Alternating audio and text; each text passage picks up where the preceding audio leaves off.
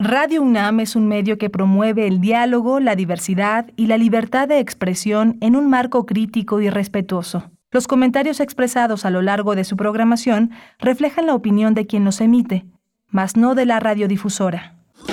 Radio UNAM presenta Primer Movimiento, El Mundo desde la Universidad.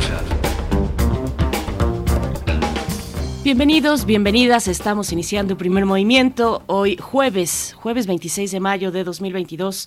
Les saludamos como cada mañana a través de las frecuencias universitarias, el 96.1, el 860 de amplitud modulada y enlazados también con Radio Universidad de Chihuahua en el 106.9. Llegamos en el 105.7 de la frecuencia modulada Ciudad Cuauhtémoc, 92.1 a Delicias en el 89.1 a Parral. Les saludamos todo un equipo que se encuentra dirigido por Rodrigo Aguilar en cabina en Ciudad de México. Está en la producción ejecutiva, Violeta Berber en la asistencia de producción. Hoy Arturo González frente a la consola en los controles técnicos a cargo del timón y Tamara Quirós en las redes sociales. Saludo a mi compañero Miguel Ángel Quemain en los micrófonos. ¿Cómo estás, Miguel Ángel? Hola, Berenice Camacho. Buenos días, buenos días a todos nuestros radioescuchas.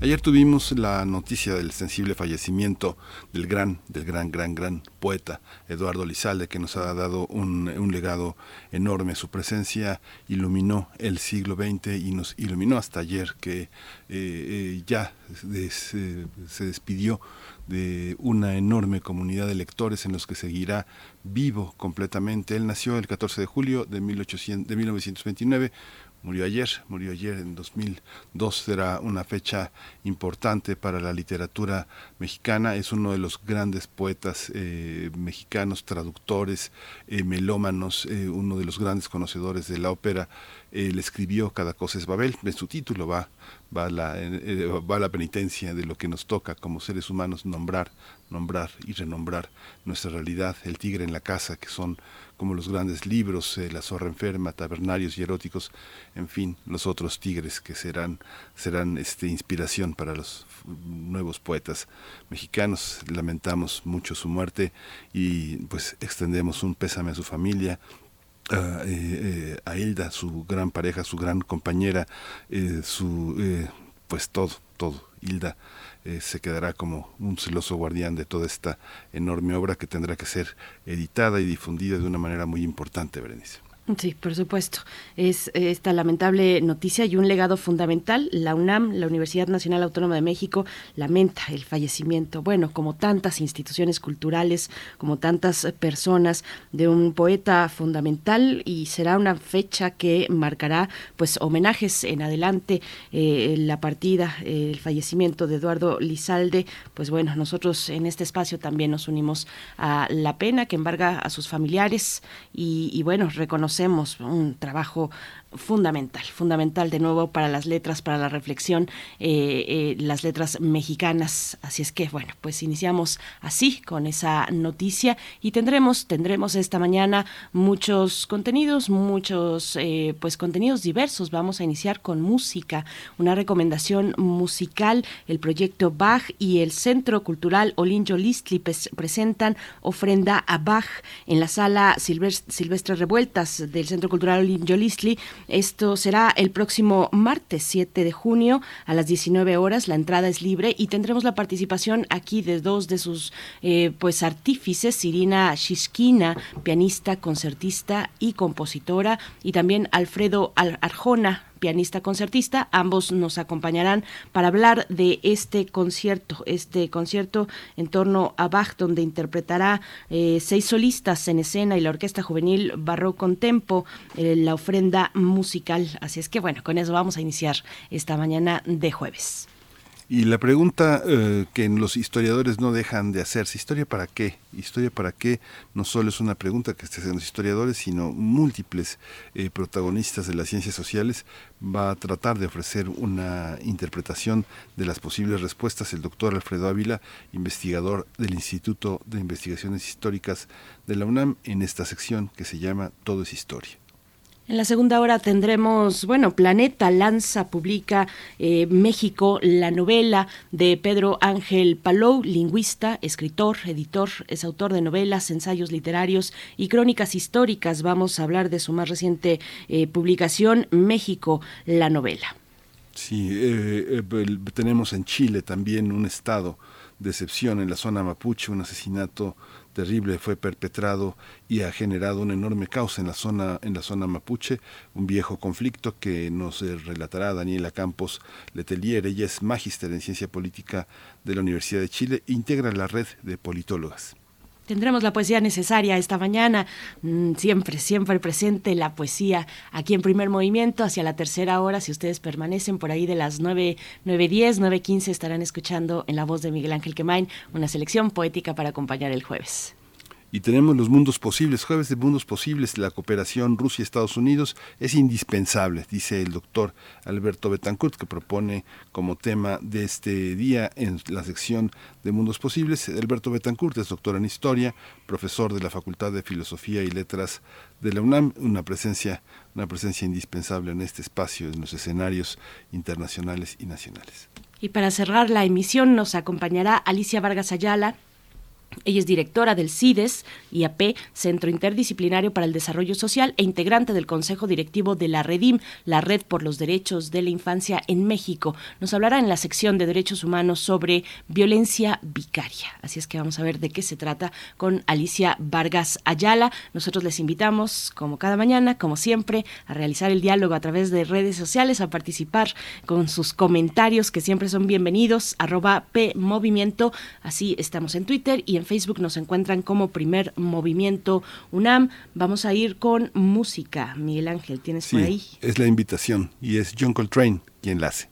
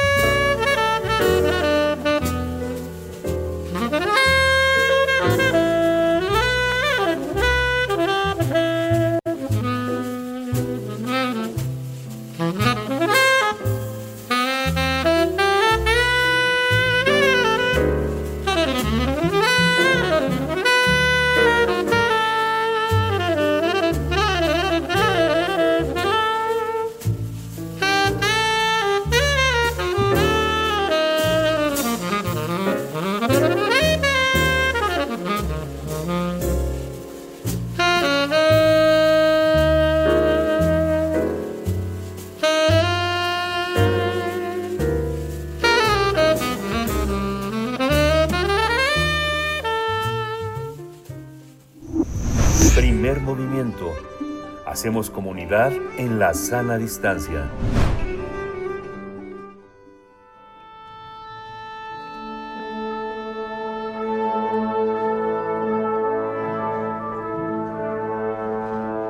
Afina tus oídos. Aquí te presentamos una recomendación musical.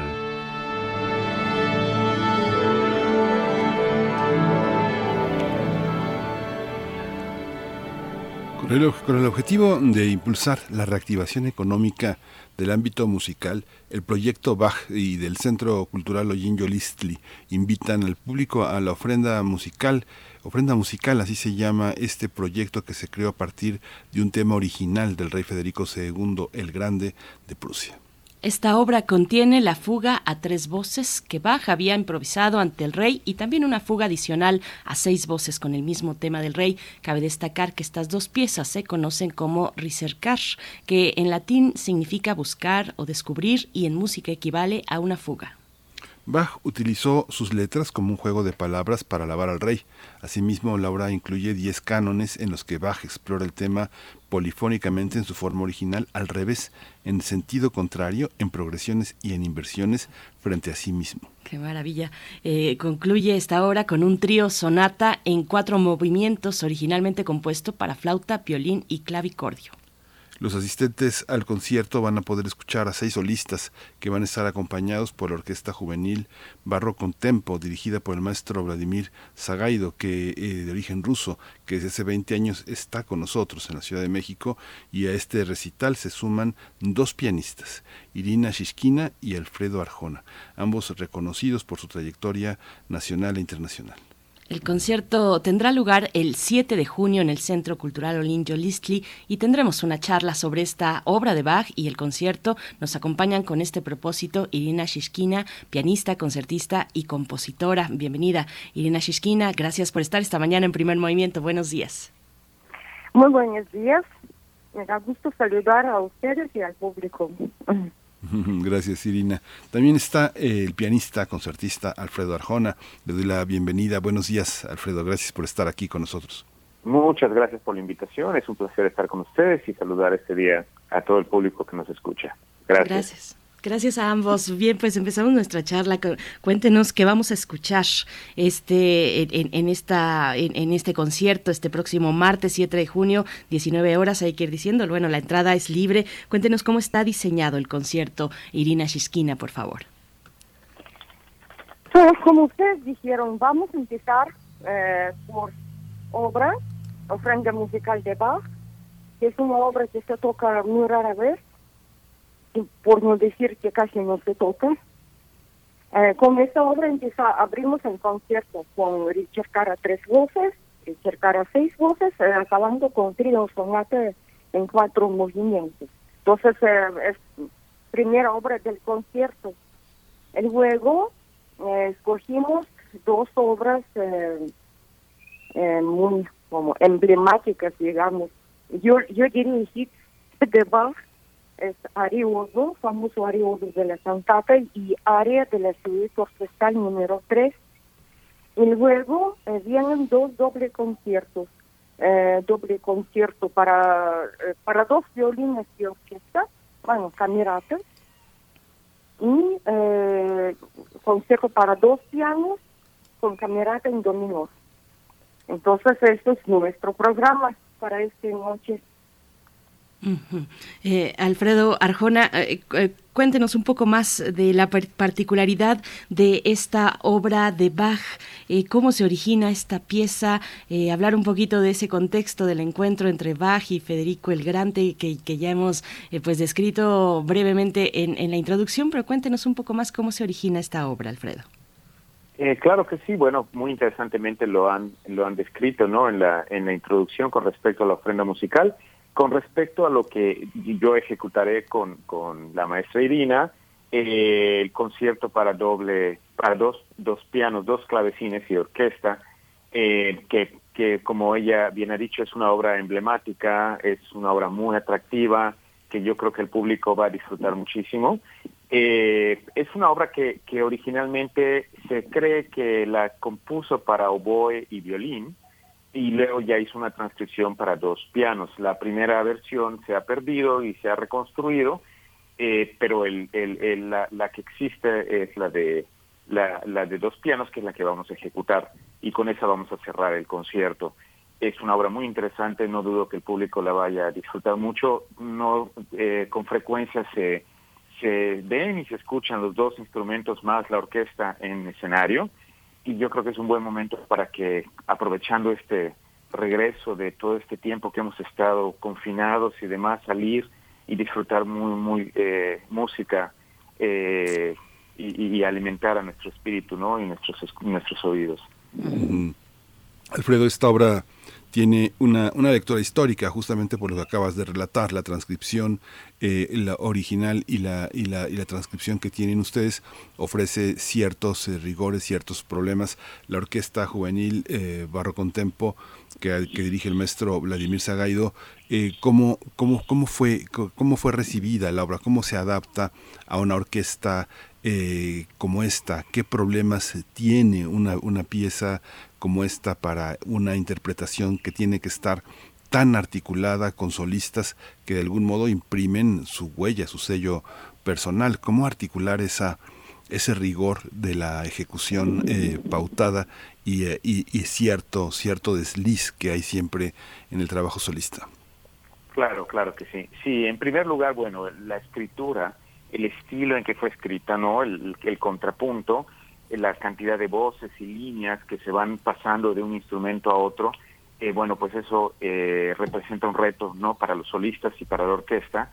Eh, después el diálogo que existe muy hermoso, ¿no? Sobre todo, la obra está compuesta en tres movimientos, un alegro, un adagio y un, y un alegro. Eh, el segundo movimiento, posiblemente el más eh, conocido de, de, los tres, donde los dos pianos van eh, hilando, van dialogando una melodía, donde realmente es casi imperceptible el poder escuchar qué instrumento está tocando, qué no, en qué momento se pasa la melodía de un instrumento a otro, pues todo esto representa un, reto, ¿no? De, de sonoridad, de balance, de continuidad, eh, que, que, no debe de, de, romperse, por decirlo de alguna manera, ¿no? Eh, y todo esto, bueno, claro, en conjunto con la orquesta que debe mantener el, el, las líneas y, el diálogo también con los instrumentos solistas. Eh, es muy, muy interesante, ¿no? Y el, el claro, se podríamos hablar mucho tiempo de esto, pero es mucho más interesante poder eh, eh, eh, disfrutarlo ¿no? y escucharlo. conciertos de este tipo que rara vez se, se ejecutan en, en, en público. Pues aquí sí quería pues, decir que rara vez se interpreta, aunque van a estar muy sorprendidos, se interpreta muy poco en México. Es una paradoja que no acabo de entender al menos eh, obras grandes como Misa en Si menor, algunos cantatos a veces, y muy a veces algunos orquestales. Y ahí acaba. Por eso eh, era constituido este proyecto. Casi prácticamente no se toca conciertos para piano y orquesta, bueno, para clave y orquesta, para, muy rara vez para violín y orquesta, y nada, nunca, jamás para dos claves con, con orquesta o para dos violines con orquesta. Eh, eh, bueno, ofrenda musical, como mencionamos, es obra prácticamente no se toca, entonces juntamos obras que son realmente muy impresionantes, ofrendas musicales, la joya de, de última etapa de la vida de Bach y otras em, obras que él mismo copiaba de él mismo, cambiaba instrumentos, los interpretaba o concebía como en otro aspecto para otro instrumento, cambiaba ideas, volvía a usar sus mismos temas. Eh, y finalmente se hicieron obras eh, muy impresionantes. Nos juntamos en un programa eh, varias obras que prácticamente, yo, yo vivo 32 años en México y no he escuchado en ningún concierto que se interpretan estas obras. Bueno, excepto Aria Areoso, que pensamos poner un programa porque es son obras que reconoce el público de oído, pasan mucho antes. Cuando la gente estaba viendo televisión, pasaban mucho esas melodías eh, reconocibles. Pero los demás son obras igual de impresionantes como cualquier obra de Bach y, mm, como repito, por una inexplicable razón, eh, no, se, no se toca mucho.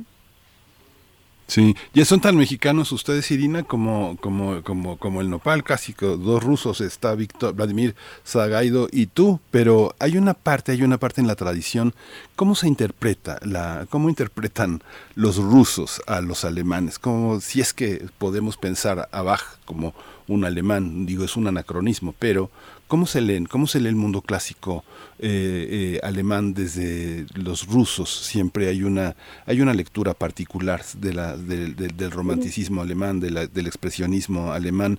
¿Cómo leen a Bach eh, una pianista rusa dirigida bajo la batuta de un director ruso? Hoy, después de estar viviendo tantos años en México y con todo lo que explica Irina. Claro, interpretación, pues eh, como sabemos, hay muchas maneras de interpretar Bach, porque en sus tiempos no dejaban eh, escritos ni matices, ni los tiempos, eh, ni de velocidades, nada fue escrito. Entonces, obviamente, había, eh, también había mucho para improvisar, mucha cultura de improvisación. Entonces, eh, como no había grabación, quedaron de generación en generación una cierta manera de interpretar Bach, y de esta cierta manera alguna parte todavía se conservó, pero sin embargo las discusiones nunca acaban sobre la interpretación de Bach y nunca van a acabar. Entonces hay dos mm, tipos de interpretación de Bach. Eh, Y, no tiene que ver que si la persona es alemana o de otra nacionalidad, simplemente el mundo está dividido en dos. Uno son los puristas, que hay que tocar Bach sin pedal, sin pedales más bien, sin pedales, y de manera muy seca y muy académica. Yo no soy partidaria de este tipo de interpretación porque pienso que uno quiere dar la autenticidad de, el estilo barroco, entonces tiene que tocar en clavicín y con instrumentos antiguos. Pero si eh, nosotros, por yo como seguidora de la escuela rusa, nosotros sí usamos pedales. Yo sí uso pedal, pedales en Bach plenamente porque nuestro instrumento es tan poderoso, tan rico y yo soy uh, seguidora de usar toda posibilidad que, que da el piano moderno uh, y, y, puede enriquecer con esto el sonido. Entonces, en general, uh, lo que digo es um, inclinación de escuela rusa para interpretar Bach.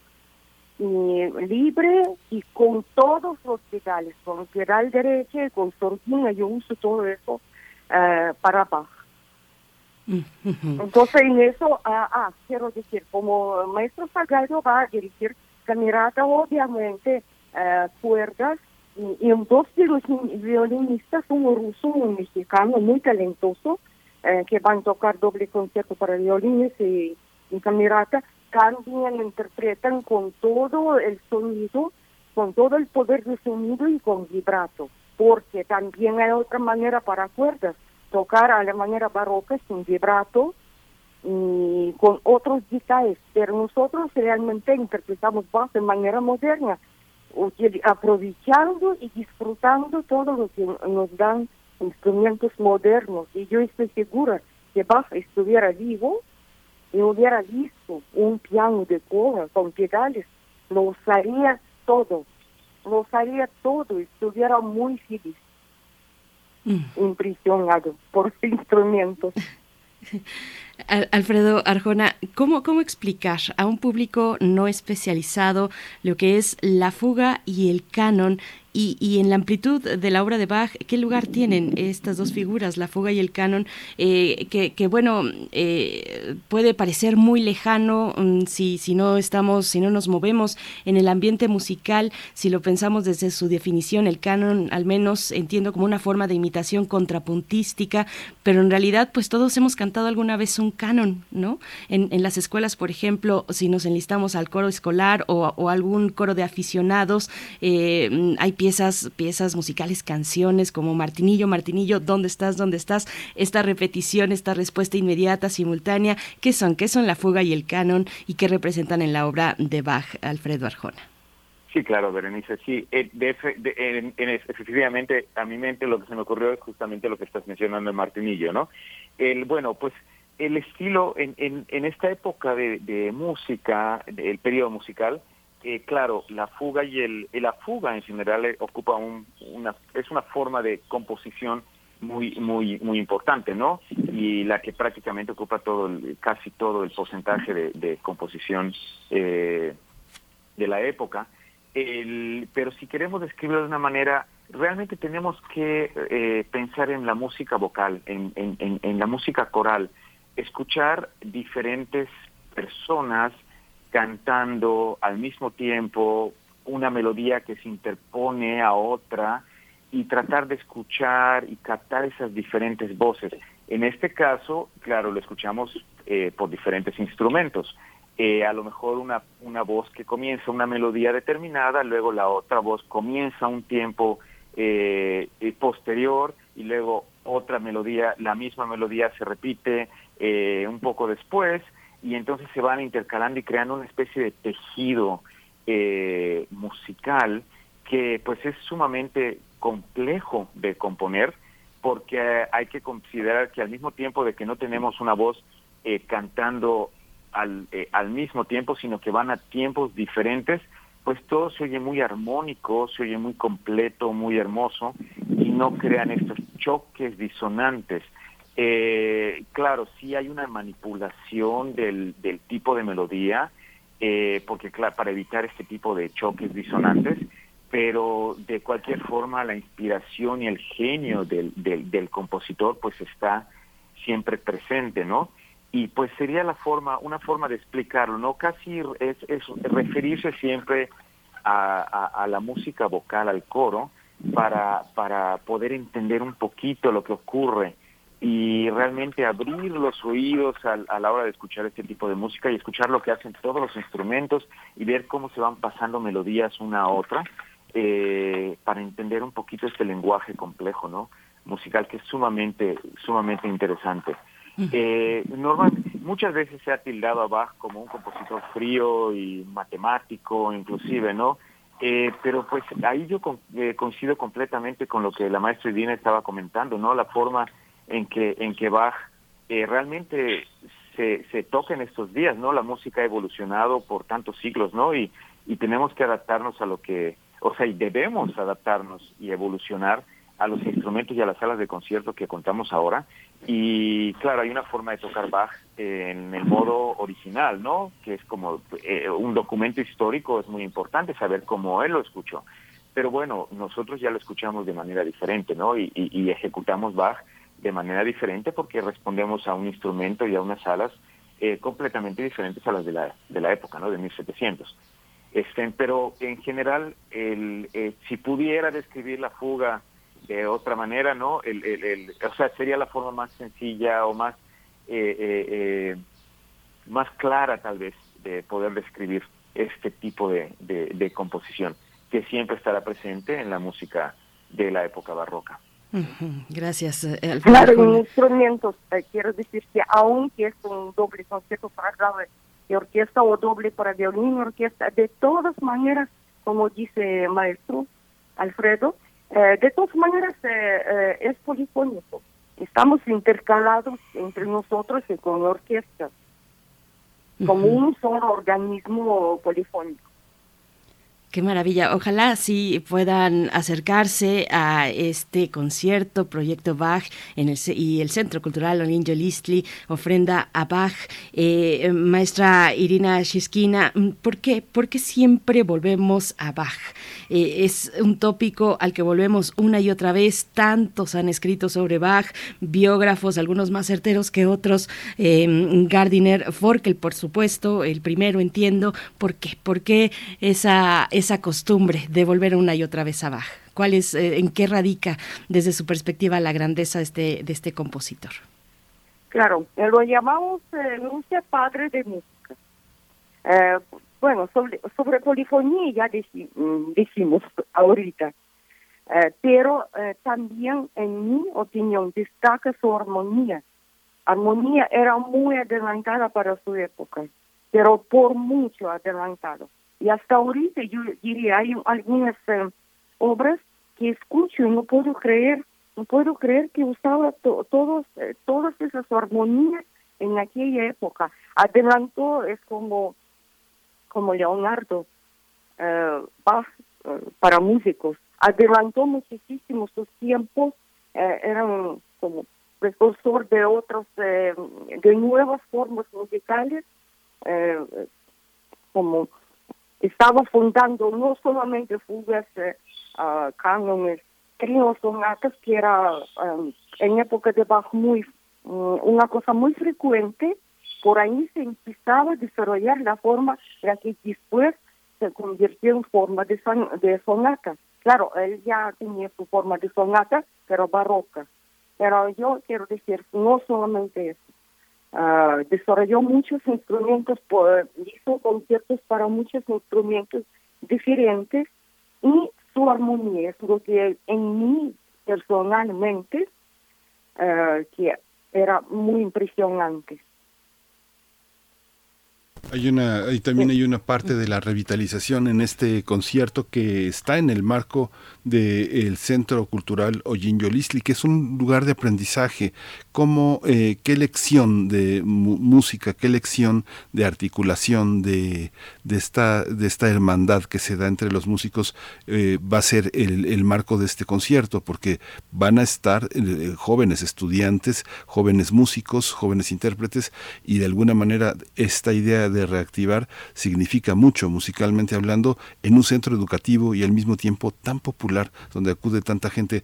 Cuéntanos, Irina, tú que eres una maestra, una, una persona tan cercana a las comunidades en nuestro país, eh, cuéntanos cómo va a ser esta, qué se pretende, qué se espera, cómo se articulará y cómo se festejará este regreso.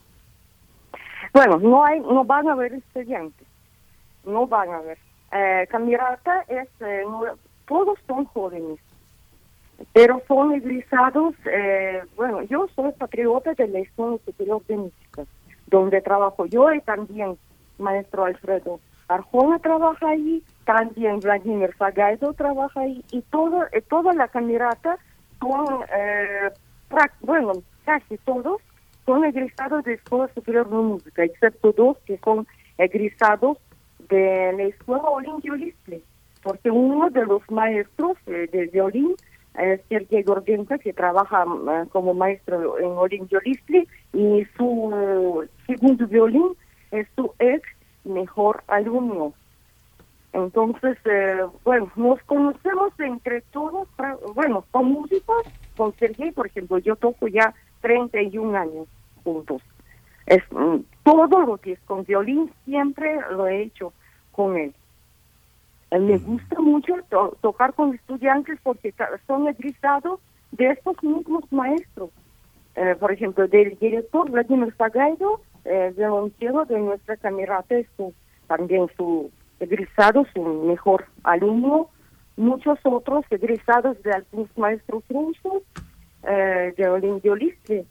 Yo pienso que, bueno, empezamos ya ensayos. Todavía faltan muchos ensayos más. Eh, pero todo va muy bien.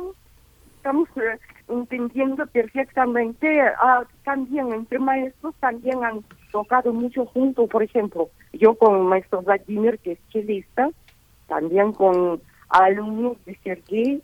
Entonces ya, ya hemos tenido, llegamos buenas experiencias. Y simplemente con este proyecto de vamos a seguir en nuestra experiencia y enriquecerla, porque es primera vez que hicimos este proyecto. Es primera vez que vamos a tocar puro Bach, todo Bach. Sí. Pues qué interesante, Alfredo. Un último, un último comentario. Invítanos, invítanos qué, qué es lo que el público que se decida, que esté escuchándonos y que se anime a ir al sur de la ciudad y a una de las salas, pues con más historia, más significación en, en esta, en este regreso. Eh, ¿qué, ¿Qué vamos a encontrar desde tu perspectiva como pianista, como maestro, como alguien que ha formado también eh, eh, muchos alumnos y que es un maestro, es un maestro de piano? De un intérprete, este, tu trabajo forma parte de esto. Claro que sí, Miguel Ángel. El, el, bueno, pues primero que nada, eh, no, no tengo duda de que la gente va a disfrutar mucho este programa. Como mencionábamos anteriormente, es un programa que no se escucha en las salas de concierto. Eh, y después de todo este tiempo de confinamiento que hemos tenido, ¿no? Por tanto, por tantos meses, ¿no? Eh, yo creo que sí van a disfrutar mucho el salir y, los exhorto no para, para hacerlo y venir a disfrutar, olvidarse de, de, las situaciones del, del momento y de todo lo que hemos pasado y, simplemente entregarse a la música y disfrutar esta música maravillosa que, que, que pues realmente nunca pasa, nunca pasa de moda. Y, y en este caso en particular pues no tenemos la oportunidad de escucharla con frecuencia y que son joyas de la literatura musical que, que siempre siempre vamos a, disfrutar y, nosotros como solistas no con mucho gusto vamos la, la, compartimos con con todo con todo el público con mucho con mucho cariño no todo nuestro trabajo diario y el, eh, y pues es un gusto poder recibirles y poder eh, tenerles en, en, en este concierto pues es una invitación difícil de rechazar. El próximo martes 7 de junio, 19 horas, la entrada es libre en la sala silvestre revueltas de, eh, bueno, eh, del Centro Cultural Onillo Listli, el proyecto Bach, eh, esta ofrenda a Bach. Les agradecemos a ambos, maestra Irina Shishkina, pianista, concertista y compositora. Gracias por, por esta mañana con, pues, con tantos elementos tan ricos para la audiencia, maestra. Gracias. Muchas gracias a ustedes. Nos vamos a sumergirnos en el mundo del genio de Bach. Maravilloso. Gracias igualmente, maestro Alfredo Arjona, pianista, concertista, ambos participantes en este, eh, en este concierto que, bueno, ya hemos dado las coordenadas. Gracias, Alfredo Arjona. Muchísimas gracias a ustedes por la invitación. Un saludo a todo el público que nos escucha.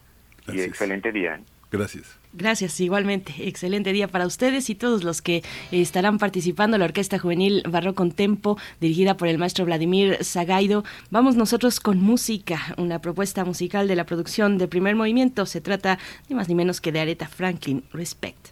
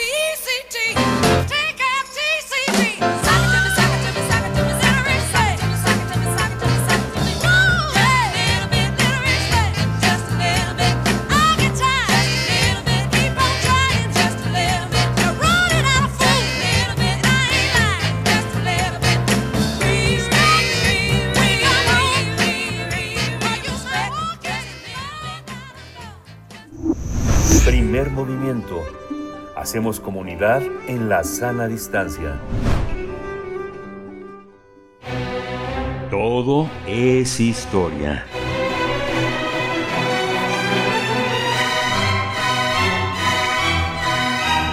Historia ¿Para qué? Es la propuesta de esta mañana con el doctor Alfredo Ávila. Ya nos acompaña en la línea. Él es investigador del Instituto de Investigaciones Históricas de la UNAM y siempre es un gusto compartir contigo este espacio. Doctor Alfredo Ávila, ¿cómo estás? Buenos días. Hola, buenos días, Berenice. ¿Cómo estás? Miguel Ángel. Alfredo, buenos días. Gracias. Pues nada, que, que miren, eh, Tomás Granado Salinas, eh, que, que, hace algún tiempo eh, eh tomó las riendas en México de la editorial Siglo XXI, una, editorial básica para, eh, para la, enseñanza y, la difusión de las ciencias sociales en México, eh, pues se le ha ocurrido eh, impulsar una nueva versión del clásico libro Historia para qué. Aquel libro que, que se publicó hacia 1980 y en el que participaron pues eh, eh, algunos de los más importantes eh, historiadores y filósofos de aquella época. voy, voy a hacer solamente una, una lista. Carlos Pereira, Luis Villoro, por supuesto, Luis González y González, José Joaquín Blanco, Enrique Florescano, Arnaldo Córdoba, Héctor Aguilar Camín, Carlos Monsiváis, Adolfo Gili y Guillermo Bonfil Batalla eh, esta, esta nómina de eh, pensadores, de escritores, eh, eh, algunos más dedicados hacia la crónica, el ensayo, la literatura, como José Joaquín Blanco y Monsiváis, otros más propiamente historiadores, otros más filósofos, pues hicieron este libro que se ha reeditado numerosísimas veces, que se ha vuelto a, imprimir y que todo el mundo lo sabe, es un libro básico, fundamental para, para la educación media superior en este país, para, para tratar de responder esta pregunta, historia para qué, y no se diga para quienes estudiamos esta carrera. Eh, quiero hacer eh, notar un, un, pequeño detalle. Eh, la advertencia, solo una advertencia de aquel libro la hizo Alejandra Moreno Toscano, quien fue, era la directora general del Archivo General de la Nación en aquel en aquel momento. Y como el libro surgió de un poco para responder la importancia o para dar respuesta a, por qué era importante trabajar en el Archivo General de la Nación, es decir, para qué servía todo lo que un montón de gente estaba haciendo en aquel momento en el, en el archivo, pues em, eh, eh, de, de, allí salió el libro y por eso doña Alejandra hizo eh, esta, esta advertencia. Y esto es algo que quiero llamar la atención porque de no haber sido por eso, en el libro los autores hubieran sido solamente hombres, solamente varones ninguna ninguna mujer y es algo que ahora Tomás Granados está está corrigiendo porque eh, eh, no no solo eh, uno uno podría pensar de manera de manera simple bueno ahora hay muchas más mujeres ejerciendo el oficio de historiar en aquella época no pero eso eso es un poco falso. También hace 1980 había muchas mujeres trabajando en historia haciendo buena investigación y pues sí, ni modo, hay que, hay que decir que aquel viejo libro, con todo y lo benemérito que es y que todo el mundo eh, eh, recupera, pues sí tenía allí su grado de machismo que, que no, que, pues en este momento uno tendría que, que dejar de lado y, así, y ser crítico con eso.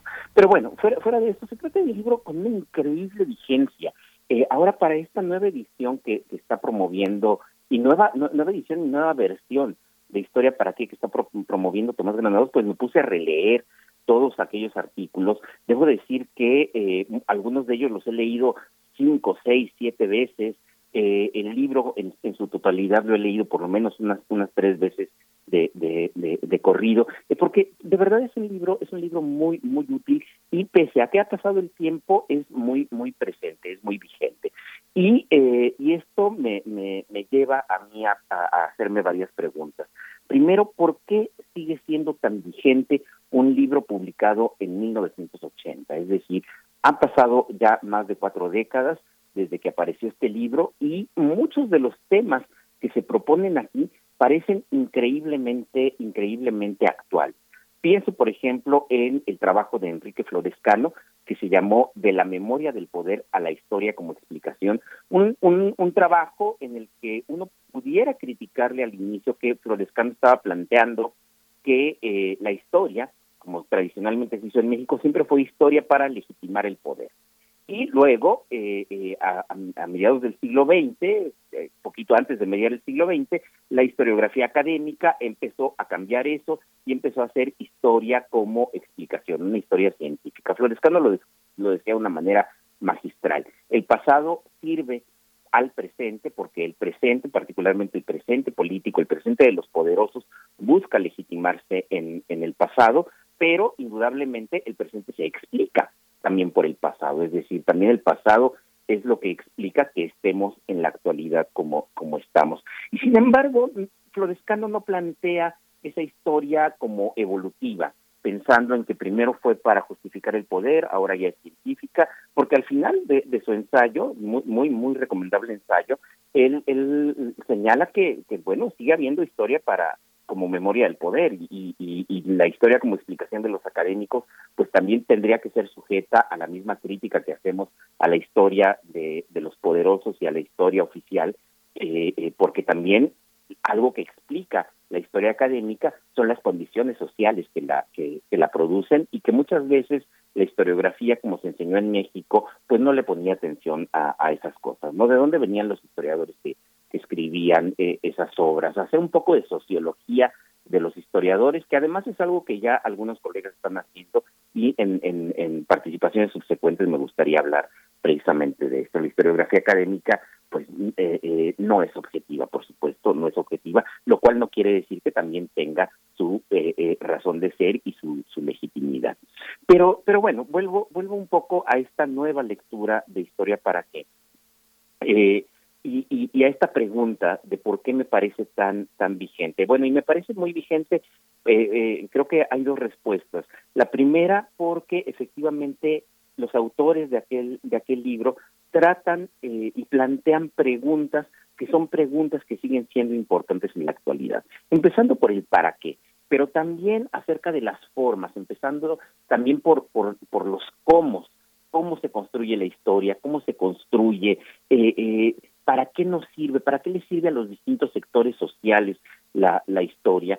Y esa es la respuesta positiva. Ellos plantearon una serie de cuestiones que son cuestiones que hasta, hasta la fecha siguen siendo eh, eh, vigentes, siguen exigiendo respuestas, aunque por supuesto sean respuestas diferentes a las que a las que ellos eh, dieron en su momento. los problemas siguen allí presentes. Ahora, pero también las respuestas se siguen repitiendo y también las respuestas se siguen leyendo en, en, este libro y se siguen leyendo como si fueran muy novedosas. Y, y eso fue algo que, que, esta nueva lectura que hice me, me dejó un poco preocupado. Cuando uno lee eh, eh, a estos eh, a estos autores pareciera también que muchas de las cuestiones que ellos plantean son cuestiones novedosísimas como por ejemplo el tránsito de la historia económica a la historia de la narrativa o el acercamiento a la historia de las mentalidades o, cosas como estas y en muy buena medida se debe también a que las editoriales mexicanas dejaron de hacer su trabajo traduciendo obras importantes de teoría de la historia publicadas en otros en otros países. Buena parte de la bibliografía que se encuentra detrás de Historia para qué son obras que publicó el propio siglo XXI Editores, pero también el Fondo de Cultura Económica, eh, de, de, autores como Friedrich Meinecke, eh, de autores, eh, estoy pensando en el historicismo y su génesis, estoy pensando en Eduard Carr, estoy pensando en un montón de historiadores, particularmente los historiadores franceses, que en esa época fueron muy, muy importantes.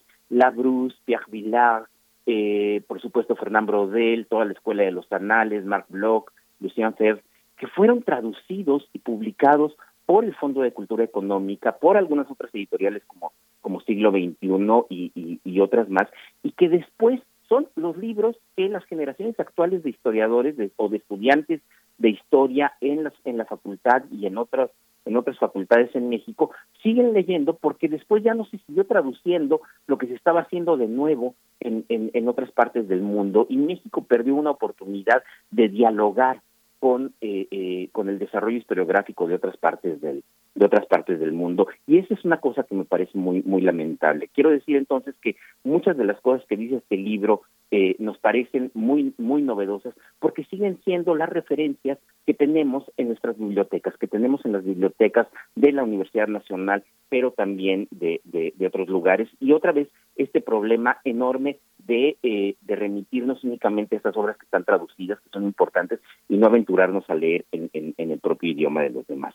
Historia para qué nació, como dije, como dije hace rato, de, de esta necesidad de responder para qué se estaban haciendo los trabajos la AGN.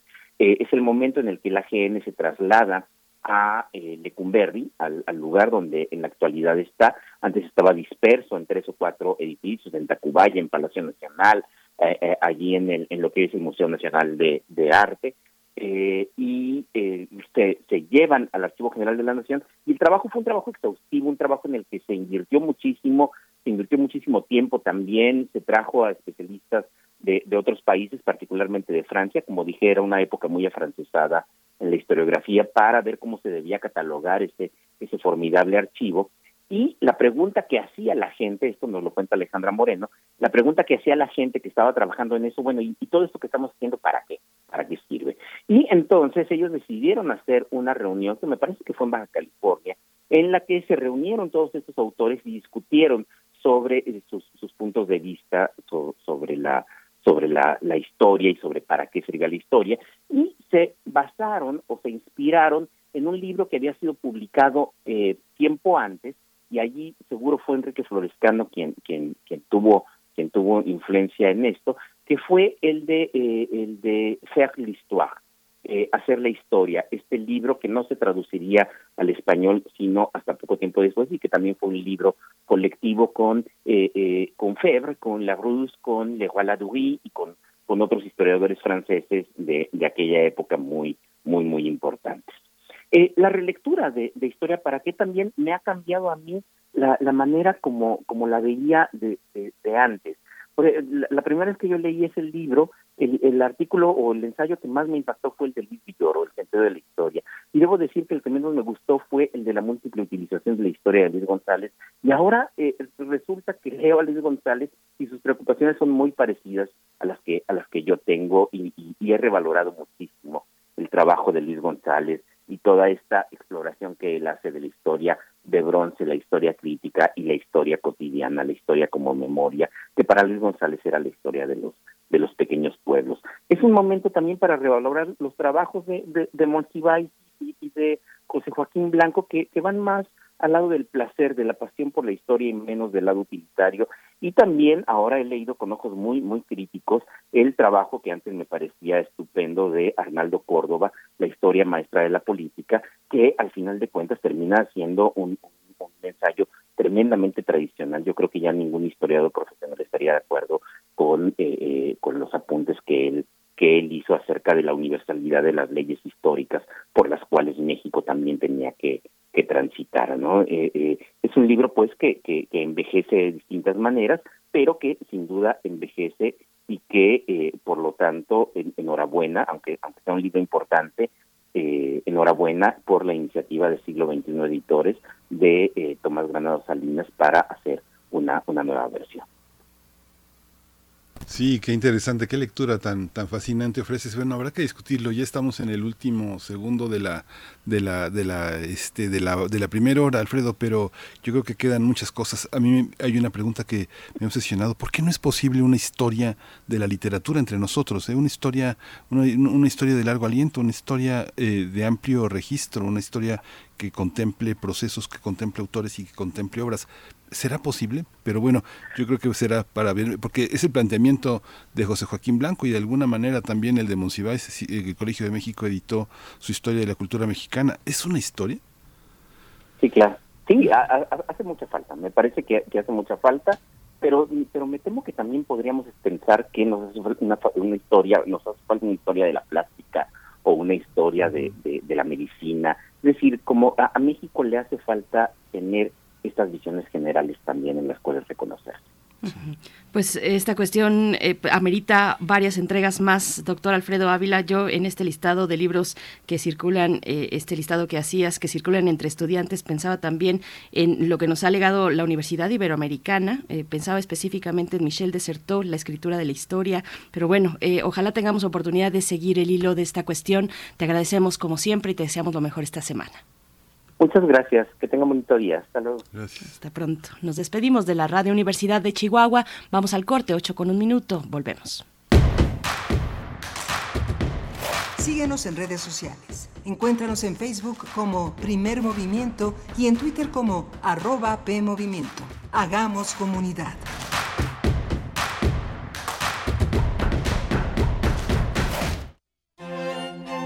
Entre tu mente y el corazón Tienes una herramienta tan poderosa que es capaz de cautivar a ambas al mismo tiempo. Es tu lengua.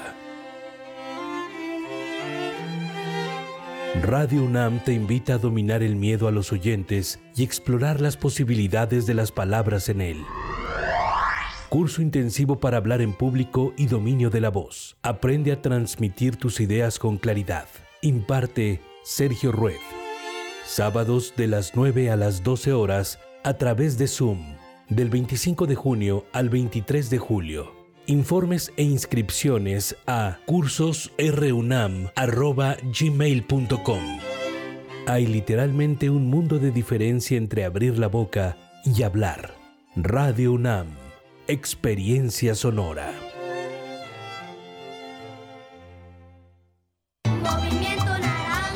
Oye, ¿Mm? ¿Qué onda con esas de Movimiento Ciudadano? ¿De qué o qué? Como que ya crecieron, ¿no? Nah, siguen siendo un movimiento pequeño.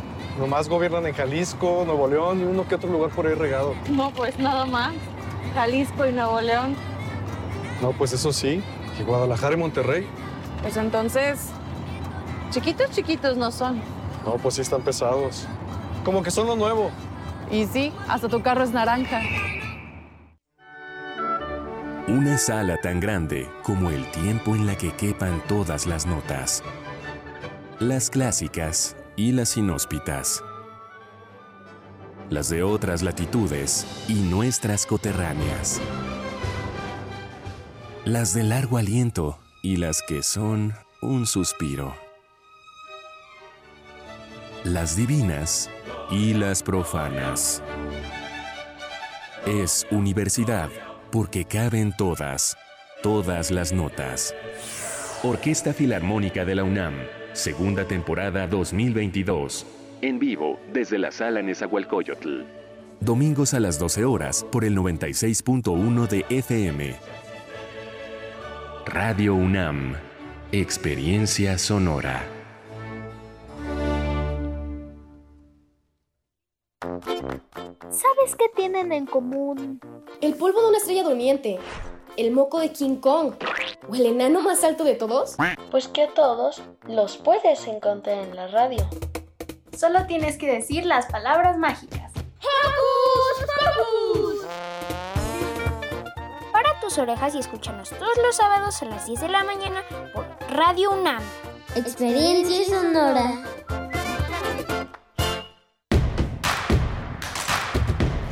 Queremos escucharte. Llámanos al 55 36 43 39 y al 55 36 89 89. Primer movimiento. Hacemos comunidad.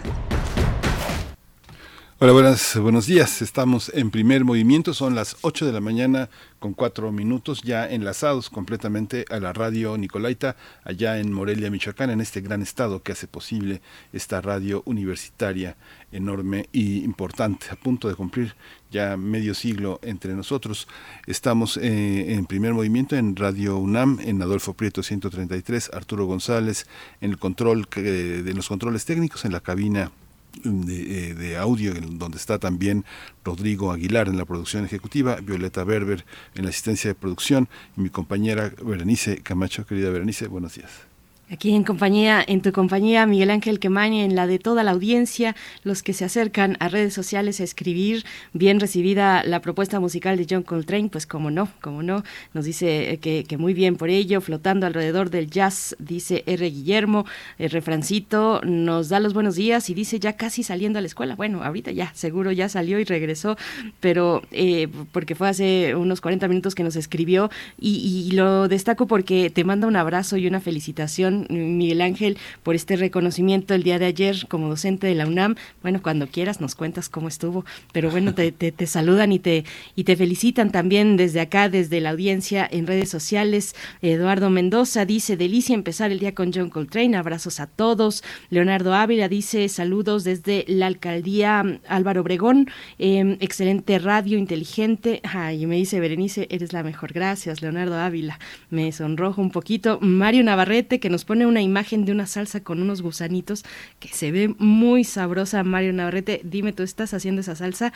Es una imagen tuya, cuéntanos. Y también te felicita, Miguel Ángel, por este reconocimiento. Así es que, bueno, ¿qué, ¿cómo fue? ¿Cómo estuvo ayer, Miguel pues Ángel? Pues siempre, siempre la, la UNAM tiende lazos a, a, a, la antigüedad, a la excelencia académica, a los, a los méritos docentes. Hay una manera cada vez más clara de relación entre los alumnos y los profesores. Muchos colegas, muchos compañeros son en, reconocidos en sistemas de evaluación que no son mercadológicos, que tienen cada vez más eh, eh, los cuestionarios, los interrogatorios que tienen eh, los alumnos la posibilidad de contestar, de acercarse, son cada vez más finos y se enlazan también con un sistema de tutorías que permite también conocer a la comunidad, conocer a los colegas. Esta pandemia permitió también conocer quienes somos. Eh, hemos tratado aquí el problema de los profesores de asignatura, que es un problema profundo, hay un problema de pobreza en la, en la UNAM, en sus profesores, en las posibilidades de jubilaciones eh, dignas, de mejores oportunidades y prestaciones, pero también hay una parte muy fina, muy, muy delicada, de mucho reconocimiento, ¿no? Es contrastante y es paradójico como también hay algunos mecanismos que todavía hace falta que se afinen, pero siempre es muy estimulante eh, observar cómo eh, los profesores que son reconocidos, que son reconocidos por distintos factores, van acompañados con personas que evidentemente detrás eh, tienen una, una, labor que apoya la docencia, sus parejas, eh, algunos profesores que ya tienen eh, 40, 45 años. Eh, ayer hablaba con eh, eh, Uberman, con el doctor Uberman, que, este, que es uno de los epidemiólogos, uno de los hombres que ha construido vacunas en este país, pues ya acompañados de sus nietos, 55 años de trabajo y no paran. ¿no? Es algo muy conmovedor, muy conmovedor y es una comunidad cada vez más, más estrecha. Esta semana, mañana, terminan las clases formalmente, vienen dos semanas también de de trabajo intenso en exámenes ordinarios y la despedida de los que están ya en el último semestre, que no se quieren ir, no quieren entregar los trabajos, no quieren despegarse, es algo muy duro en este marco de pandemia y en un evidente regreso que ya será totalmente eh, el próximo agosto, que ya hay una, un dispositivo para, para recibir a la mayor cantidad de alumnos posible, con sistemas también importantes en la, en la universidad. Yo estoy en la FES Aragón, así que ha sido un esfuerzo tremendo. Nuevos programas de estudio inauguramos en comunicación. Interesante, muy interesante, muy, muy feliz la experiencia, como decía ayer, pues gracias a la vida y gracias a la comunidad universitaria. Así es, la docencia se ejerce en colectivo y yo creo que ello quedó de manifiesto con esta pandemia. Miguel Ángel, pues enhorabuena, eh, felicidades para ti. Nunca saludamos a tus alumnos, pero va, un saludo eh, para todos ustedes. Seguramente algunos nos están escuchando y te sintonizan y te escuchan en esta otra versión tuya que igualmente nos hace aprender. Así es que, pues gracias por esa labor a ti, Miguel Ángel, y a todos, a todos y todas las profesoras de esta casa de estudios. Sí, haces mención de la problemática que es urgente de urgente atención. Los profesores eh, de asignatura pues están organizados para exigir mejores condiciones, eh, justas condiciones laborales y en medio de todo esto está el reconocimiento a todos y todas, tú incluido, querido Miguel Ángel, así es que mucho orgullo compartir este espacio contigo. Gracias, Berenice. Pues bueno, vamos a tener en esta hora, bueno, seguimos con historia, seguimos con historia luego de, esta charla que nos dejó pues pensando y varias preguntas y varias cuestiones del doctor Alfredo Ávila, historia para qué.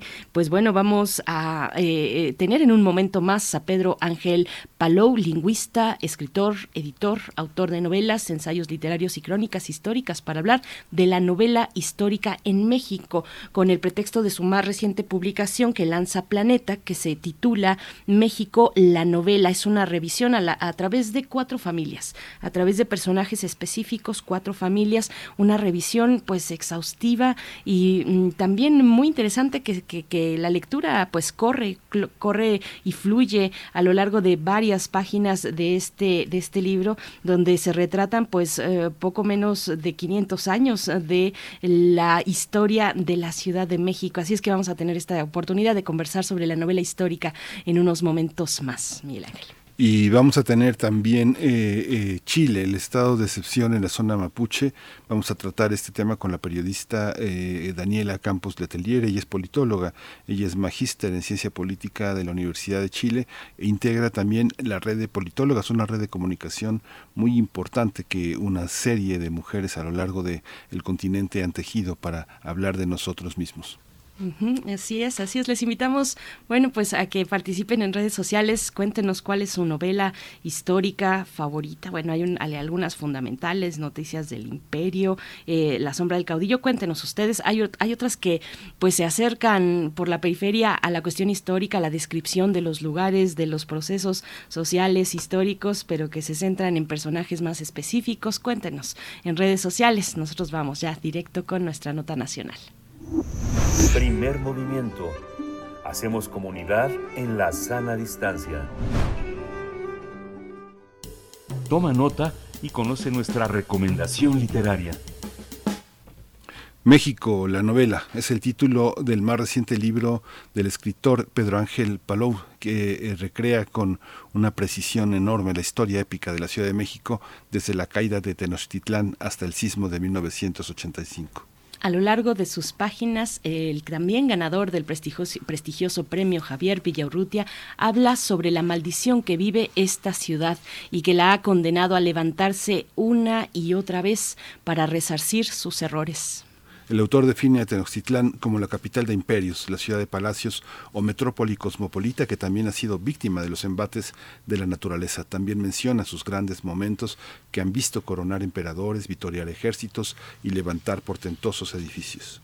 En esta ambiciosa obra, Pedro Ángel narra cómo cuatro familias lo han visto y padecido todo, cada una con su larga genealogía de mentiras, sueños y penas, así que serán estos personajes los que revelarán los secretos de la Ciudad de México.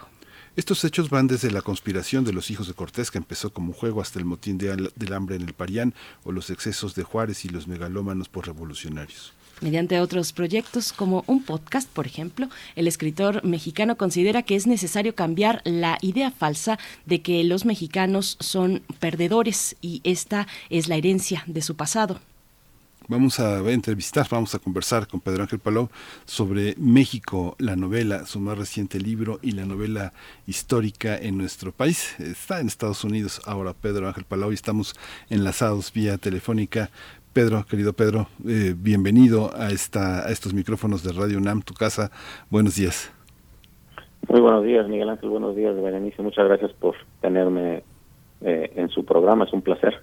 Gracias, Pedro. Gracias, bienvenido, Pedro Ángel Palou. Pues bueno, qué, qué interesante proceso, me imagino yo, el, esta travesía, esta novela tan ambiciosa, a través, como hemos dicho, de cuatro familias, eh, Cuautle, Santoveña, eh, eh, Landero también. Cuéntanos cómo fue el proceso de investigación, bueno, con un ya largo camino recorrido, un bagaje, eh, una exploración además también a través de otros formatos como el podcast, lo mencionábamos en la introducción, eh, para acercarnos a la historia de una ciudad tan compleja, Pedro Ángel.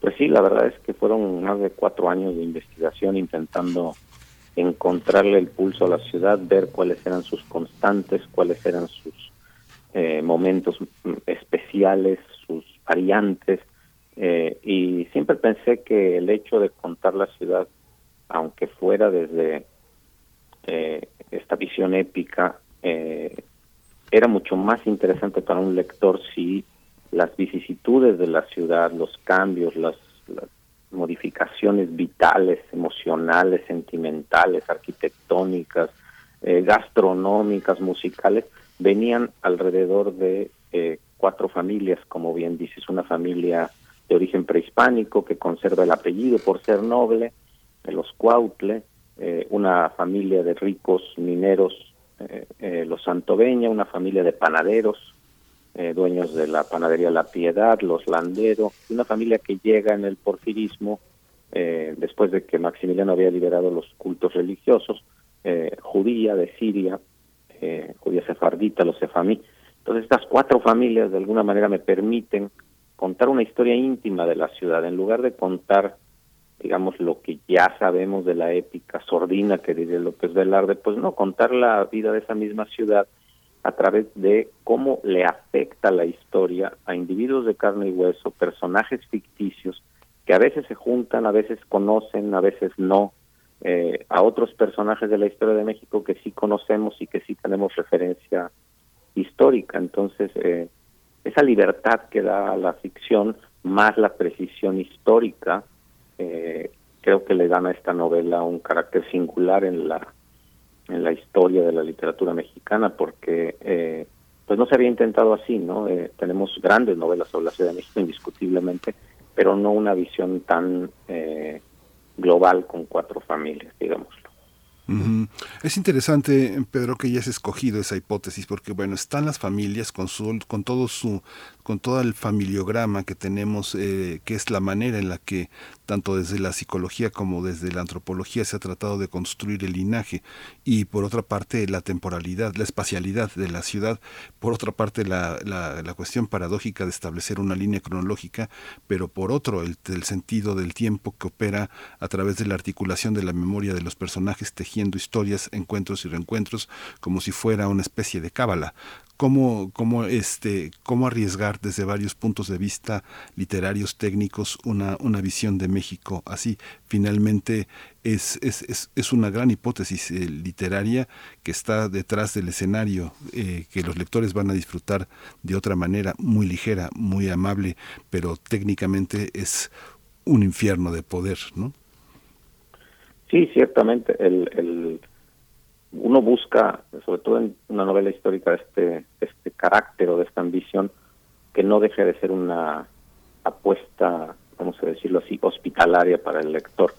Eh, sin embargo, claro, al contar tantos siglos desde perspectivas tan distintas, te enfrentas técnicamente, por un lado, con un problema de carácter eh, digamos, lo, que el lector llamaría tradicionalmente el suspenso, porque en lugar de tener un solo personaje o un grupo pequeño de personajes que sigues a lo largo de las páginas, aquí los personajes te van a morir muy rápido porque al siguiente capítulo ya es otros, otro año o después de tres, cuatro capítulos otro siglo. Entonces tienes que construir esa tensión dramática a partir de las familias como eje, de la ciudad como protagonista, y pensar con mucho cuidado, primero un tono que tiene una mezcla de un tono neutro que permite pasar por 500 siglos, pero a la misma vez ese tono va, a pesar de su aparente neutralidad, se va modificando a partir de las sensibilidades lingüísticas, como decía yo, incluso de las de las musicales. Y lo que hice fue hacer varios homenajes o muchos homenajes a lo largo de la novela a tradiciones literarias de la ciudad, desde la novela colonial a la, a la Prieto o, o o, Riva Palacio, hasta la, la, literatura de la onda, cuando hablo de los 68, 73, esos años, le hago un gran homenaje a, a Parménides, a, Gustavo Sáenz, a José Agustín, eh, pero también a mitades de la novela lo mejor el homenaje es a, a la al decadentismo de finales del 19 y a una novela muy poco conocida que se llama Los eh, Piratas del Boulevard de Heriberto Frías, eh, que habla un poco de esta ciudad de Flaners que quería francesarse, eh, y, un sinfín de etcétera, de homenajes pequeños que el lector literario a lo mejor va a reconocer y va a encontrar ahí unos. Pero quien no tenga esta preparación o esta formación literaria, como bien dice Miguel Ángel, va a tener una un recorrido hospitalario, porque finalmente también quise hacer una guía de la ciudad una guía de forasteros, pero también una guía de propios y extraños, que, la gente que ha vivido la ciudad por años o que ha nacido en la ciudad pueda reconocerse, pero también pueda encontrar anécdotas, espacios vitales eh, desconocidos. Y por eso el epígrafe de, de Proust de la novela es, eh, creo que bastante eh, una, otra guía también para el lector, porque dice justamente Proust que no recordamos los eh, los lugares realmente, recordamos los tiempos en los que vivimos esos lugares. Entonces, son estas temporalidades a las que aludes en tu pregunta las que voy rescatando poco a poco a lo largo de más de 500 páginas. Pedro Ángel, ¿cómo te inscribes a este momento de revisión de nuestra propia historia? Estamos por, por varias razones, no solo en este momento, podríamos abarcar unas dos décadas o un poquito más tal vez, eh, revisando nuestra historia. Los 500 años de la caída de México, Tenochtitlan y Tlatelolco, pues nos han dado esa oportunidad. Hoy tenemos historiadores que han revisado de manera crítica lo que la historia oficial pues nos ha legado en los libros de texto, por ejemplo, eh, cómo, cómo se acerca tu obra, porque no solamente este libro, de nuevo, es la visión de un escritor que ha explorado eh, en distintos formatos y por largo tiempo la historia de México. Sí, por lo menos desde 2005 que aparece Zapata hay una explícita relación mía con lo histórico. Me formé históricamente, soy, mi doctorado en Ciencias Sociales en el Colegio de Michoacán me permitió conocer a, Luis González y González, eh, el gran historiador e inventor de la idea de la microhistoria y de eh, eh, como profesor en el Colegio de Michoacán. Eh, finalmente lo fundó. pero más allá de mi formación, digamos, lo académica, creo yo siempre que el novelista histórico, a diferencia del historiador, escribe desde el presente. Le son preguntas que el presente sigue haciendo. Por ejemplo, ¿por qué hay tantas tareas pendientes en México? ¿Por qué hay tantas alternativas que no se siguieron y que a lo mejor hubieran creado otro país? Eh, estas preguntas, que son preguntas desde el presente, son las que se hace el novelista histórico serio, no aquel que solamente busca la moda de la novela histórica para, para atraer lectores. Yo creo que el novelista histórico tiene una carga moral. Eh, el serio novelista histórico. Yo siempre he dicho que he estado escribiendo no solo lo que tradicionalmente se llama novela histórica, sino ficción documental. Eh, y este término que, que se me ocurrió y que inventé, de alguna manera obedece a la idea de eh, como en el cine, un documentalista eh, tiene un prurito de verdad y no puede mentir, si no, no filmaría un documental. Lo mismo me pasa a mí con la novela histórica. En, en este caso concreto hay familias ficticias, pero los hechos históricos que cuenta la novela son perfectamente eh, datables y, y, cualquier investigador con cuidado podría cotejarlos en la en la historia. Pero como bien dices, ha habido una gran cantidad de historiadores recientes y, algunos no tan recientes. Me acuerdo de un coloquio en la UNAM hace muchísimos años cuando eh, eh, con don Edmundo Gorman, eh, que fue el primero, digamos, en hablar del encontronazo de dos mundos, por decir algo, cuando los, los 400 años o los 500 años del descubrimiento de América, pero recientemente a quien yo admiro mucho es un historiador de la UNAM que ha estado trabajando desde todas las ópticas este tema de la caída de Tenochtitlán, que es Federico Navarrete, eh, y una arqueóloga canadiense que ha vivido y trabajado incluso en un buceo arqueológico, que es Bárbara Mundi. Tiene un libro fundamental que se llama La muerte de Tenochtitlán, la vida de México, y ella sostiene que el mito de la caída de Tenochtitlán construido a través de la idea de la caída de Jerusalén bíblica, eh, es del todo falso y que realmente hubo una continuidad histórica en la ciudad. Y es de esa continuidad histórica, es decir, de esta ciudad que nunca ha dejado de estar poblada, que nunca ha dejado de tener sus complejidades, sus, su vitalidad, de la que yo quiero escribir en la novela, precisamente a partir de las ideas de Navarrete, de las ideas de Bárbara Mundi y de otros historiadores como Matthew Restow, que ha reescrito la posible, eh, con, con gran inteligencia, el posible encuentro, bueno, no posible, sino las posibilidades de cómo se dio el encuentro entre Moctezuma y Cortés. Entonces, sí hay una nueva generación de historiadores que eh, se pregunta no desde el viejo hispanismo, sino desde una visión mucho más moderna, eh, qué fue lo que pasó. Y hay una generación de novelistas que es distinta a la de los historiadores, que no se pregunta qué pasó, sino que indaga en los huecos que deja la historia. Son esos huecos que deja la historia los que a mí me interesan en la novela histórica.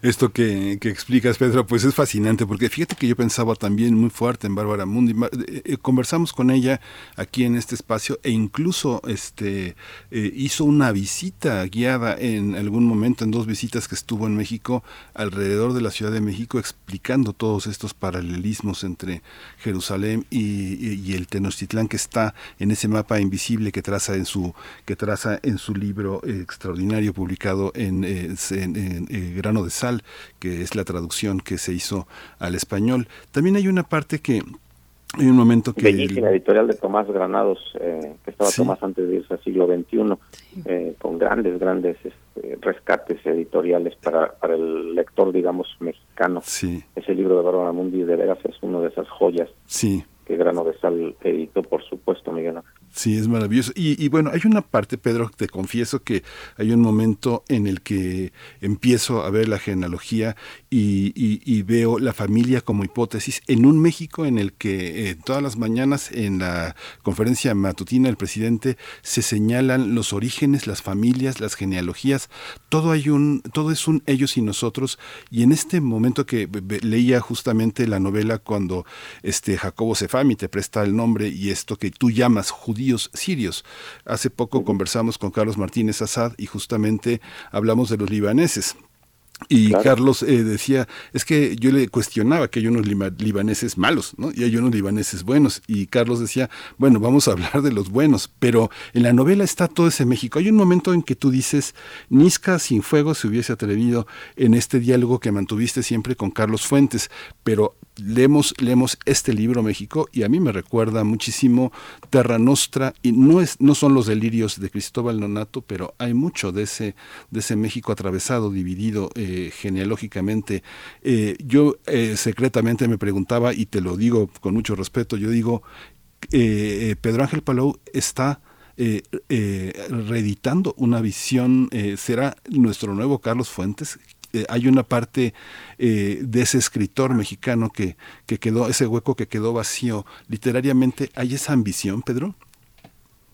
Bueno, eh, además de una, digamos, larga amistad con, con Carlos Fuentes, que era probablemente el escritor, junto con Sergio Pitol, por lo menos el escritor mexicano más generoso que yo haya conocido, que tuvo esa gentileza de acercarse a las siguientes generaciones, leerlas, dialogar, de manera explícita con nosotros, eh, pues siempre le he tenido una profunda admiración a esa ambición literaria, sobre todo una cosa que es más que una ambición literaria abstracta, una ambición novelesca, la idea de que la novela puede contar cosas que ni la ciencia ni la historia puede contar, que la novela es este género que permite el conocimiento eh, y que bueno que hace referencia no solo a Terra Nostra, sino a esa ese gran homenaje que al Tristan Shandy, que es Cristóbal Donato, una novela tristemente no tan leída o medio olvidada, eh, que yo leí con una fruición adolescente cuando salió, eh, eh, era una novela futurista que supuestamente ocurría en el 2000 con este personaje maravilloso, con Fernando Benítez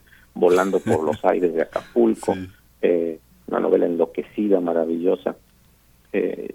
para mí Fuentes es siempre un motivo de inspiración y eh, lo digo sin ningún empacho, su muerte nos dejó nos dejó huérfanos, o por lo menos a mí me dejó huérfano, me dejó sin un padre literario, entonces, eh, por supuesto que es una eh, una figura tutelar a la que yo sigo, pero bueno, eh, mal haría yo en, compararme en compararme con él, ¿no? La, sigo con una profunda admiración y, e intento escribir en este caso una novela que sí está en esa genealogía literaria, que sí tiene a la, a, la región más transparente, por supuesto, pero también a otras novelitas de fuentes más pequeñas, igualmente impresionantes, como eh, Pienso en la cabeza de la hidra, que es otra novela sobre la Ciudad de México, eh, revolucionaria que yo también le hago un cierto homenaje lingüístico y literario a eh, cuando yo hablo, cuando yo trabajo el capítulo de, de la caída del ángel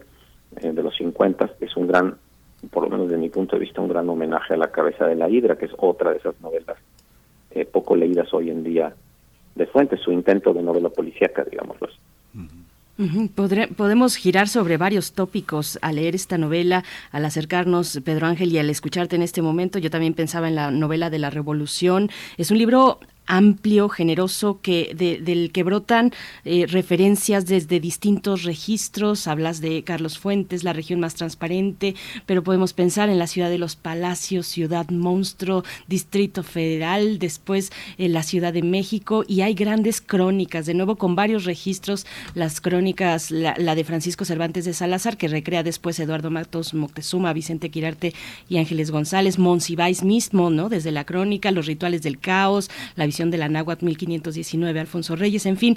Eh, eh, y, antes de entrar contigo también mencionábamos a Fernando El Paso, Noticias del Imperio, La Sombra del Caudillo, en fin, eh, y, bueno, ahí mm, eh, nos eh, pones un término que, que, es más de tu predilección, el de ficción documental. ¿Cuáles son los límites entre novela histórica o ficción documental? Hoy está de moda también hablar de la literatura de no ficción, que obedece tal vez más al periodismo, pero si nos vamos al periodismo tenemos la crónica, que es un género pues que diluye las fronteras entre periodismo y literatura. Vaya, diversos registros. ¿Cómo ves? ¿Cómo lo ves tú? ¿Cómo ves también la novela histórica actualmente? Y tu propia forma de, de, describirla. De hecho, eh, la, México es también eh, como novela un homenaje a todos esos cronistas, desde Cervantes de Salazar hasta eh, el, nuestro nuevo Luis González Obregón, que es sector de Mauleón, que ha estado trabajando ya muchos años eh, en la renovación de la crónica, pero de la crónica histórica, no de la crónica tipo Monsiváis, sino de la crónica histórica, es decir, rescatar escenas, anécdotas del pasado y traerlas con un lenguaje propio al presente. Eh, yo hice una lectura muy cuidadosa de todos los cronistas, de la misma manera que estaba haciendo una lectura muy cuidadosa de los mapas, porque hemos perdido la capacidad de leer mapas, eh, producto de estarnos guiando siempre por nuestros celulares. Y a mí me interesaba hacer una lectura muy cuidadosa, eh, cartográfica de la ciudad. Entonces veía los mapas y comparaba el mapa con eh, lo que estaba yo leyendo con los cronistas, también los cronistas decimonónicos de la ciudad y luego los del 20 eh, González Obregón, como ya dije, pero también Salvador Novo, el propio Monsiváis. Eh, de hecho, hay un homenaje a Monsiváis en la novela que también el lector cuidadoso encontrará, que hay un personaje que no es escritor, es arqueólogo, es gay y vive en la colonia Portales. Nada más le faltan treinta y tantos gatos al personaje para que sea idéntico a Carlos, ¿no? Eh, por otro lado, creo yo que la novela histórica y la crónica per se eh, tienen como, como bien dices, muchos puntos en común, pero también muchas diferencias. ¿no? El cronista eh, trabaja, aunque lo haga de una, intensidad, de, una intensidad muy grande, desde la viñeta.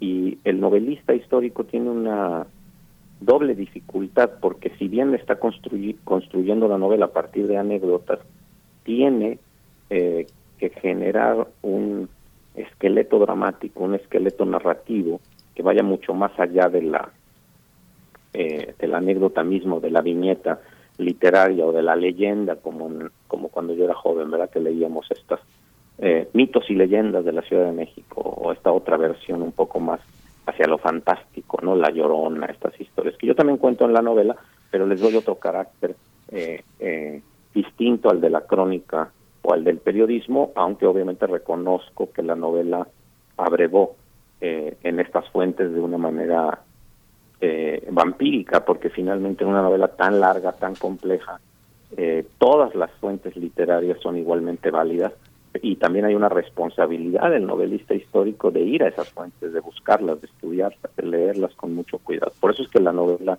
tardó tanto en escribirse.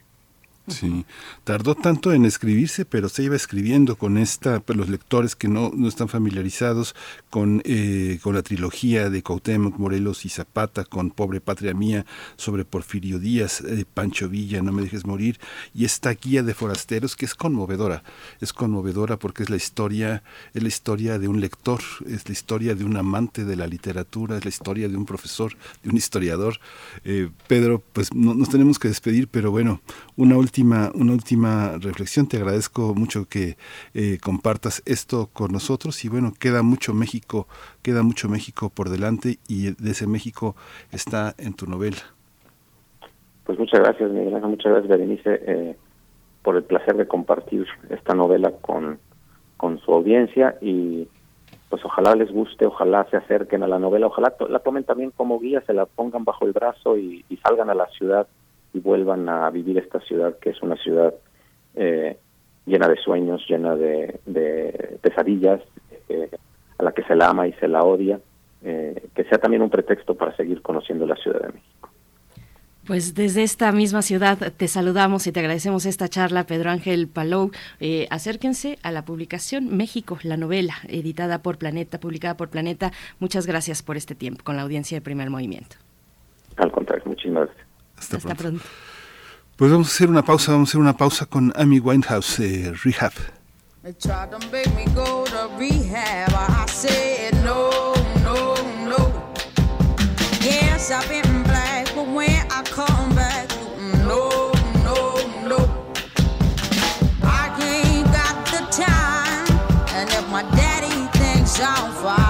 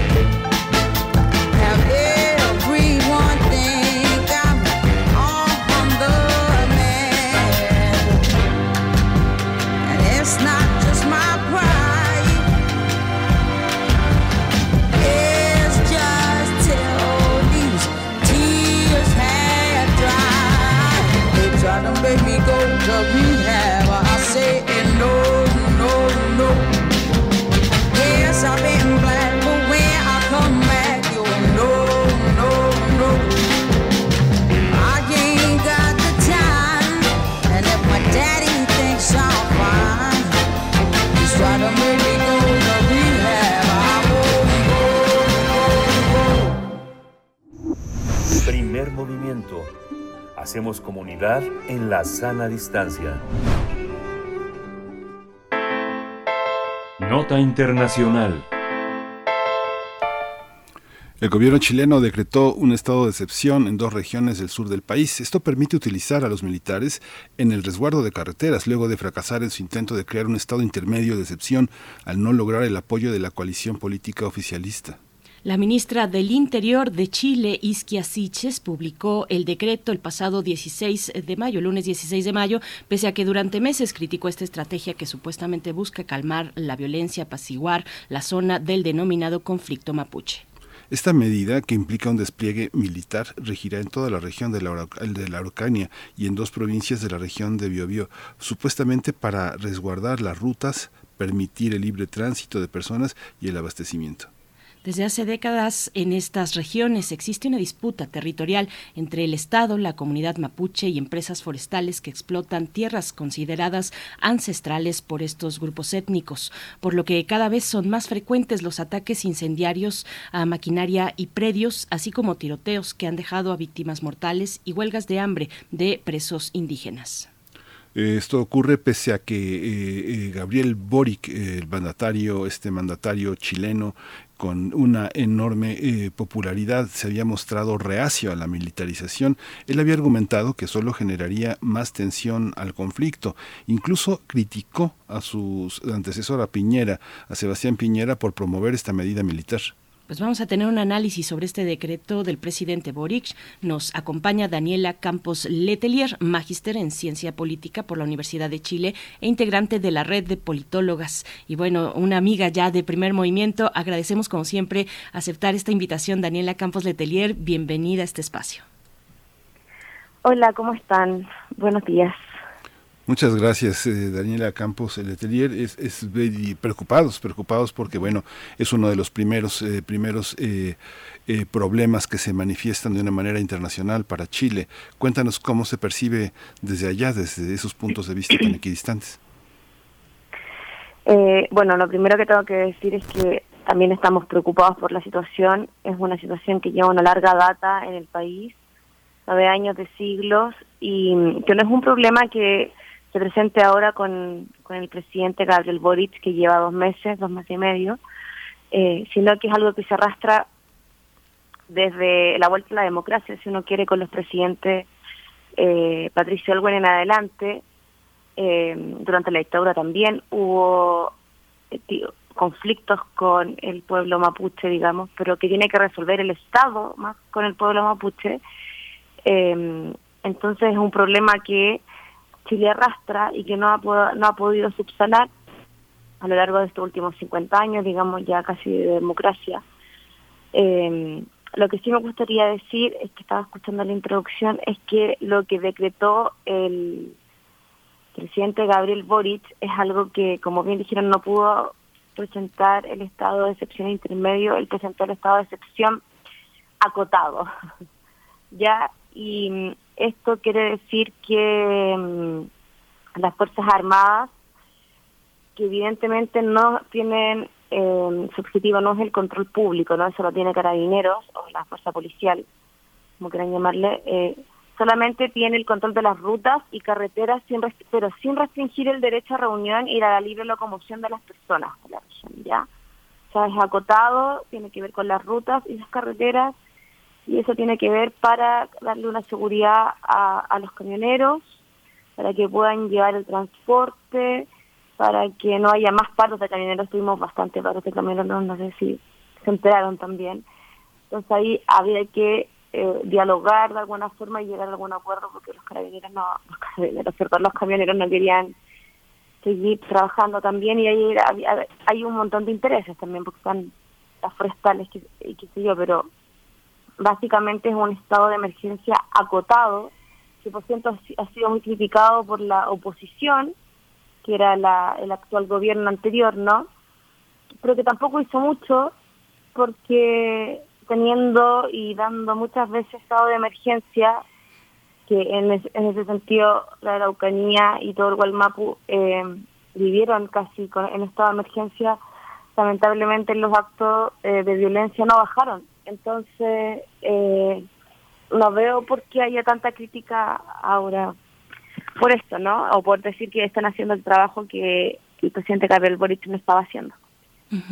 Eh, Daniela Campos Letelier, mencionas el término Walmapu. Me gustaría volver más adelante a ello, pero antes es importante lo que tú estás acotando. Eh, no es que adopte esta medida en la misma magnitud que lo hizo Piñera, eh, de la que además Boric fue muy crítico. ¿Cómo se distingue esta medida de Boric, que además fue la ministra del Interior, la que pues salió a dar esta pues estas condiciones, no salió a la prensa, a, a lo público a anunciar estas condiciones? ¿Cómo se distinguen estas dos medidas? ¿Dónde está la distancia entre, bueno, que es grande, pero eh, es importante aquí reafirmarlo, entre Boric y Piñera en este sentido del tratamiento con eh, esta zona mapuche de la Araucanía? Sí, creo que lo más importante es lo que dije recientemente y es que el trabajo de los militares está acotado, porque creo que se llama estado de excepción acotado, eh, básicamente a resguardar eh, las rutas y carreteras, ya eso es para darle una, una garantía, digamos, un cuidado a los, a los camioneros eh, que pasan ahí con el transporte y que básicamente pasan con, pasan con la las forestales que están allá, que es el gran conflicto de fondo de, de que tenemos eh, en estas zonas, ¿no? Las forestales que tenemos el problema del agua, el problema de la madera, que se han ido tomando terrenos. Y eso es lo que tienen como eh, el protagonismo que tienen las fuerzas armadas. Pero por ejemplo no tienen no pueden no tienen derecho a restringir el derecho de reunión la libre locomoción de personas eh, es bastante diferente en ese sentido. No tienen el control civil de la población básicamente. Y eso hace una una diferencia muy grande. Ajá liderazgo mapuche, eh, ¿cómo, ¿cómo se enfrenta? Ah, ¿Está dividido? ¿Está, está unido, Daniela? ¿Cómo, eh, cómo, ¿Cuáles son las posibilidades de diálogo? Eh, ¿Tiene que haber un diálogo primero al interior de la comunidad mapuche o cómo, cómo, cómo es la situación? ¿Con el gobierno, dices tú? Sí. Mira. ¿Y entre ellos? Sí, esa es una, una pregunta difícil, como siempre ustedes me No es un tema fácil, ¿no? Pero si fuera fácil nos llevaríamos esta data de años para solucionarlo. Eh, mira, ayer salía un reportaje acá en Chile y lo estaba mirando justamente porque sabía que teníamos esta entrevista, que reportó eh, algunas divergencias dentro del mismo pueblo mapuche, ¿no? Está muy conocida la CAM, que es la Coordinadora Autónoma Mapuche, que, que la libera eh, Héctor ¿no? Eh, y que ha llamado a la resistencia, ha llamado a, en un principio a no, al diálogo, sino a resistir, y sobre todo cuando eh, el presidente Gabriel Boric puso este estado de emergencia acotado, porque justamente como ustedes decían en la introducción era algo que había criticado muchísimo y que dijo que no lo iba a hacer. Entonces una vez más, eh, la, la, coordinadora Arauca Mayeco, ¿no? que es la CAM, que dirige este proyecto, creo que lo había dicho Mariano principio, eh,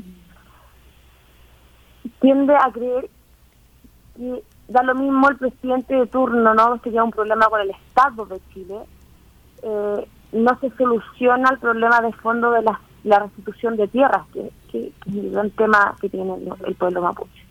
Entonces, la CAM, que es como una de las más fuertes en que tú llamo a resistir y estar como armados y preparados para cualquier situación, ¿no?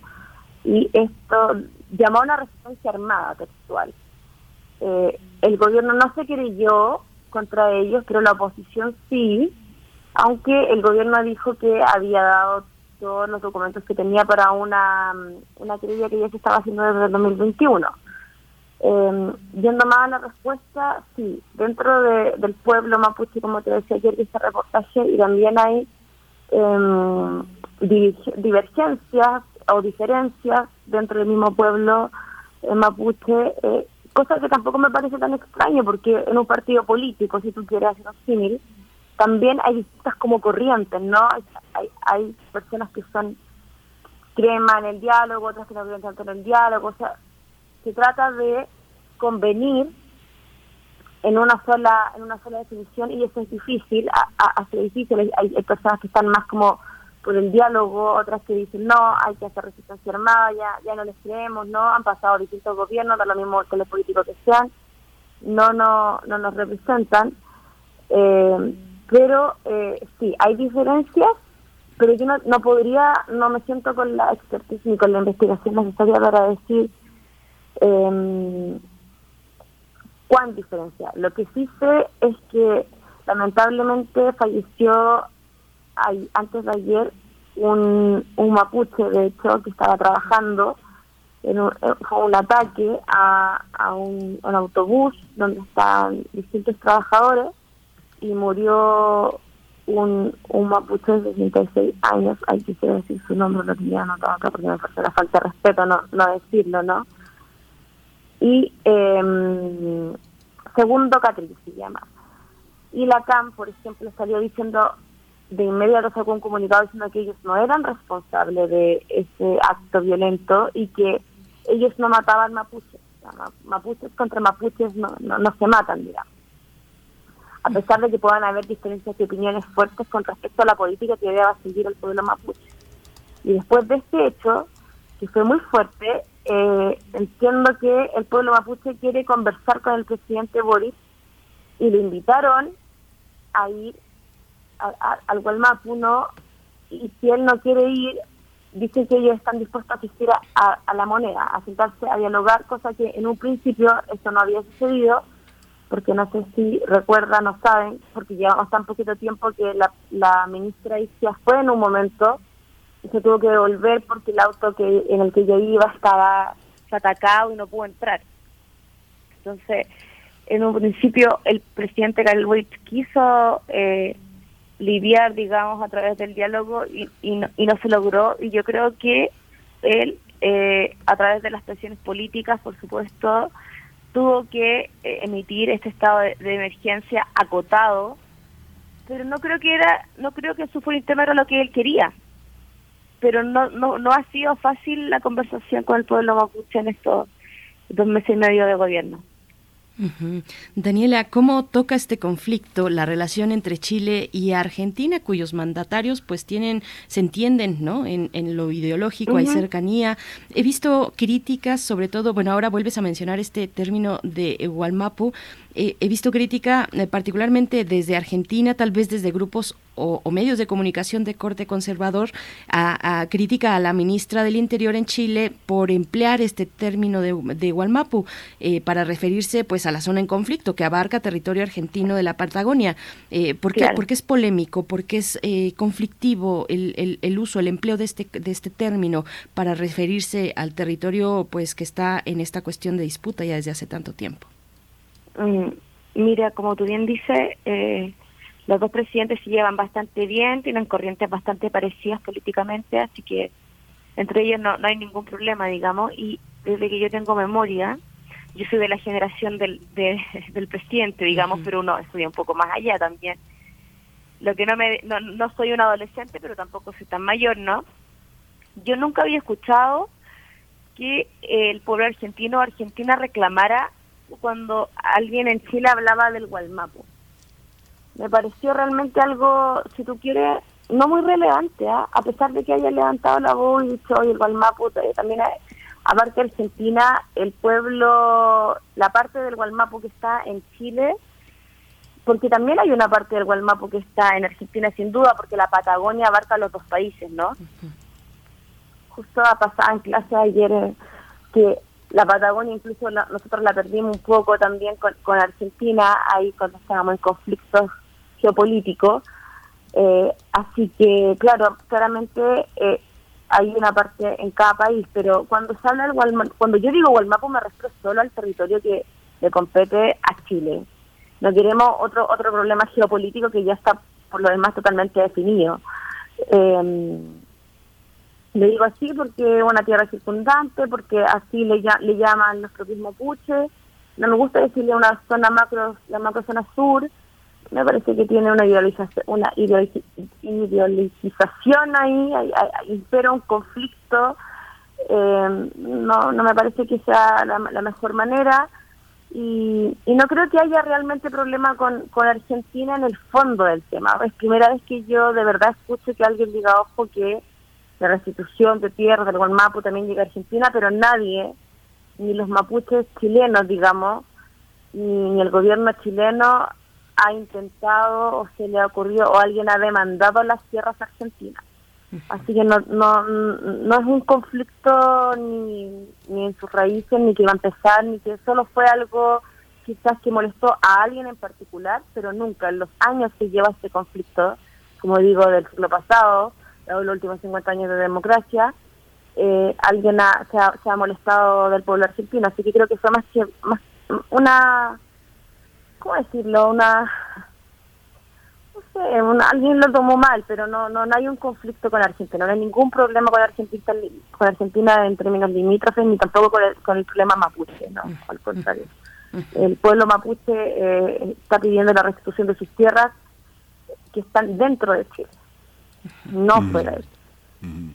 Sí, es increíble, digamos que para quienes tienen, para quienes tenemos eh, simpatía por el nuevo gobierno, es, eh, es un poco absurdo pedir que se resuelva. Es un, es un proceso que va a llevar mucha educación de todos los chilenos y lo, y lo que hay alrededor de Chile para entender el tema. Y para los mapuches mismos también tienen una parte importante en este proceso, pero desde lo internacional, desde todo este acoso que todavía también tiene Chile, veremos cómo se va a utilizar políticamente todo este tema, Daniela. Así es. Así es, yo estamos esperando. La verdad es que lo que más quiere uno es que este problema se resuelva. Em, la Convención Constitucional también tiene algo que decir. Ustedes saben que en paralelo nosotros estamos ya terminando, se terminó el borrador, están en, lo estamos leyendo, el 4 de septiembre tenemos el plebiscito de salida, que es obligatorio, incluso pueden votar, eh, en Chile se vota desde los 18 años hacia arriba, y hay una excepción para que voten personas de 16 años hacia arriba, y ahí también hay un tema, se reconoce un Chile plurinacional, por ejemplo, eh, se, se reconoce la restitución de tierras, entonces creo yo que como de manera paralela están surgiendo distintas cosas respecto al tema mapuche, es importante que se sienten a conversar y que las dos líneas, tanto la del gobierno de Gabriel Boric como la de la Convención Constitucional, conversen y dialoguen, porque yo creo y tiendo a pensar y quiero creer que va a ganar el apruebo y que vamos a tener por fin una constitución eh, democrática donde se reconozca ¿no? la plurinacionalidad del país, donde se reconozcan las, tierras del pueblo mapuche, una restitución de tierras que me parece que es una demanda histórica em, que la merecen, que ya incluso hay una frase que dice como la justicia tarda ya no es justicia, ¿no? Pero pero tienen la, tienen derecho a sus tierras que fueron perdidas o vendidas a precio de huevo, como se dice en Chile, ¿no? De manera un poco coloquial. Entonces, em, lo que más queremos todos es que se resuelva el tema y que, por, y que de todas maneras baje la violencia que hay dentro de, de, esa zona. Hay, se habla un poco de narcotráfico, yo no lo tengo tan claro, pero se habla de, de, zonas de narco, de hay una delincuencia tremenda. Bueno, ayer nomás atacaron a, a un grupo, como les decía, a un furgón de trabajadores de unas forestales y falleció un compañero mapuche. Entonces, eh, hay que hacerse cargo de esa violencia también, hay que ir hay que erradicarla. No se puede vivir así, estamos en democracia y, no pueden vivir con miedo a que les vayan a quemar las casas, que les vayan a quemar sus árboles, que le quiten sus tierras, ¿no? Entonces, este es un problema eh, que hay que resolverlo, que hay que resolverlo. Yo creo que tengo como la esperanza y como decías tú, la simpatía por el gobierno y quiero creer que están las voluntades políticas, ¿cierto? Que es muy importante para que esto se resuelva. Así es, pues eh, Daniela Campos Letelier, observamos con mucha atención a Chile y, y, también por esta simpatía con lo que representa el presidente Boric, eh, que, que, pues ya enfrenta, se enfrenta a la realidad, a estos grandes retos, profundos conflictos, a dos meses apenas de su gestión. Te agradecemos mucho, como siempre, esta lectura, esta reflexión, participar en este espacio. Daniela Campos Letelier, magíster en Ciencia Política de la Universidad de Chile, integrante de la red de politólogas que, que bueno, que, que seguimos y, admiramos mucho esta red de politólogas en toda la región latinoamericana. Daniela, muchas gracias. Gracias, un abrazo para usted. Y así como usted dice, yo también ya me siento de la casa. Me siento con México en el corazón. lo eres, lo eres, eres de casa, Daniela. Muchas gracias. Abrazos, chao, chao. Pues nos despedimos de la radio Nicolaita. Quédese aquí en Radio NAM. Regresamos en un par de minutos. Síguenos en redes sociales. Encuéntranos en Facebook como Primer Movimiento y en Twitter como arroba PMovimiento. Hagamos comunidad.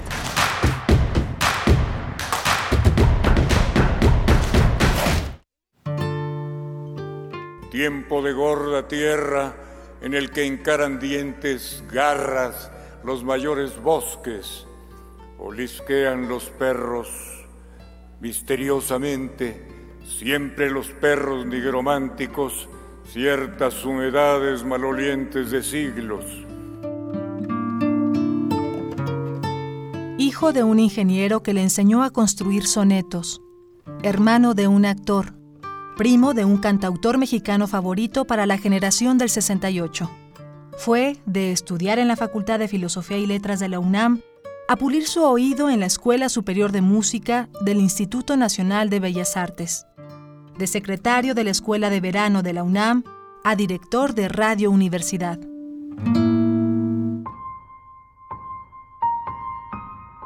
Fue un poeta, un profesor de literatura, un adorador y domador de tigres, un escritor prolífico y distinguido, una de las voces del Festival de Poesía Lenguas de América, el primer entrevistador de Julio Cortázar cuando éste pisó México, amante de su propia lengua sin que esto le impidiera coquetear a fondo con el inglés, francés, italiano, portugués, alemán y ruso, de donde extrajo varias inmemorables traducciones. Shakespeare y William Blake hablaron español gracias a él. Fue el poeta vivo más importante de México, pero sigue siendo uno de los más notables en la historia de la lengua española. Descanse en paz, Eduardo Lizalde. 14 de julio de 1929, 25 de mayo de 2022. Seguramente ya elegiste el proyecto que más necesita tu colonia, pero eso es solo una parte. Para que se cumpla y sea una realidad, ahora debes darle seguimiento siendo parte de los comités de ejecución y vigilancia. Infórmate acerca de ellos y acuda a las asambleas que se realizarán entre mayo y julio para integrarlos. Recuerda que puedes consultar toda la información en www.ism.mx. Así que ya te la sabes, síguele la huella a tu proyecto, participa y enchula tu colonia. Instituto Electoral Ciudad de México. Fentanilo, heroína, cocaína, piedra, cristal. No importa qué droga química te metas, de todas formas te destruyes. La sangre de las drogas nos mancha a todos. Mejor métete esto en la cabeza. Si te drogas, te dañas. Si necesitas ayuda, llama a la línea de la vida, 800-911-2000.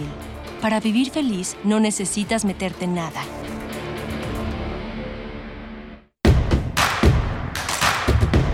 Encuentra la música de primer movimiento día a día en el Spotify de Radio UNAM y agréganos a tus favoritos.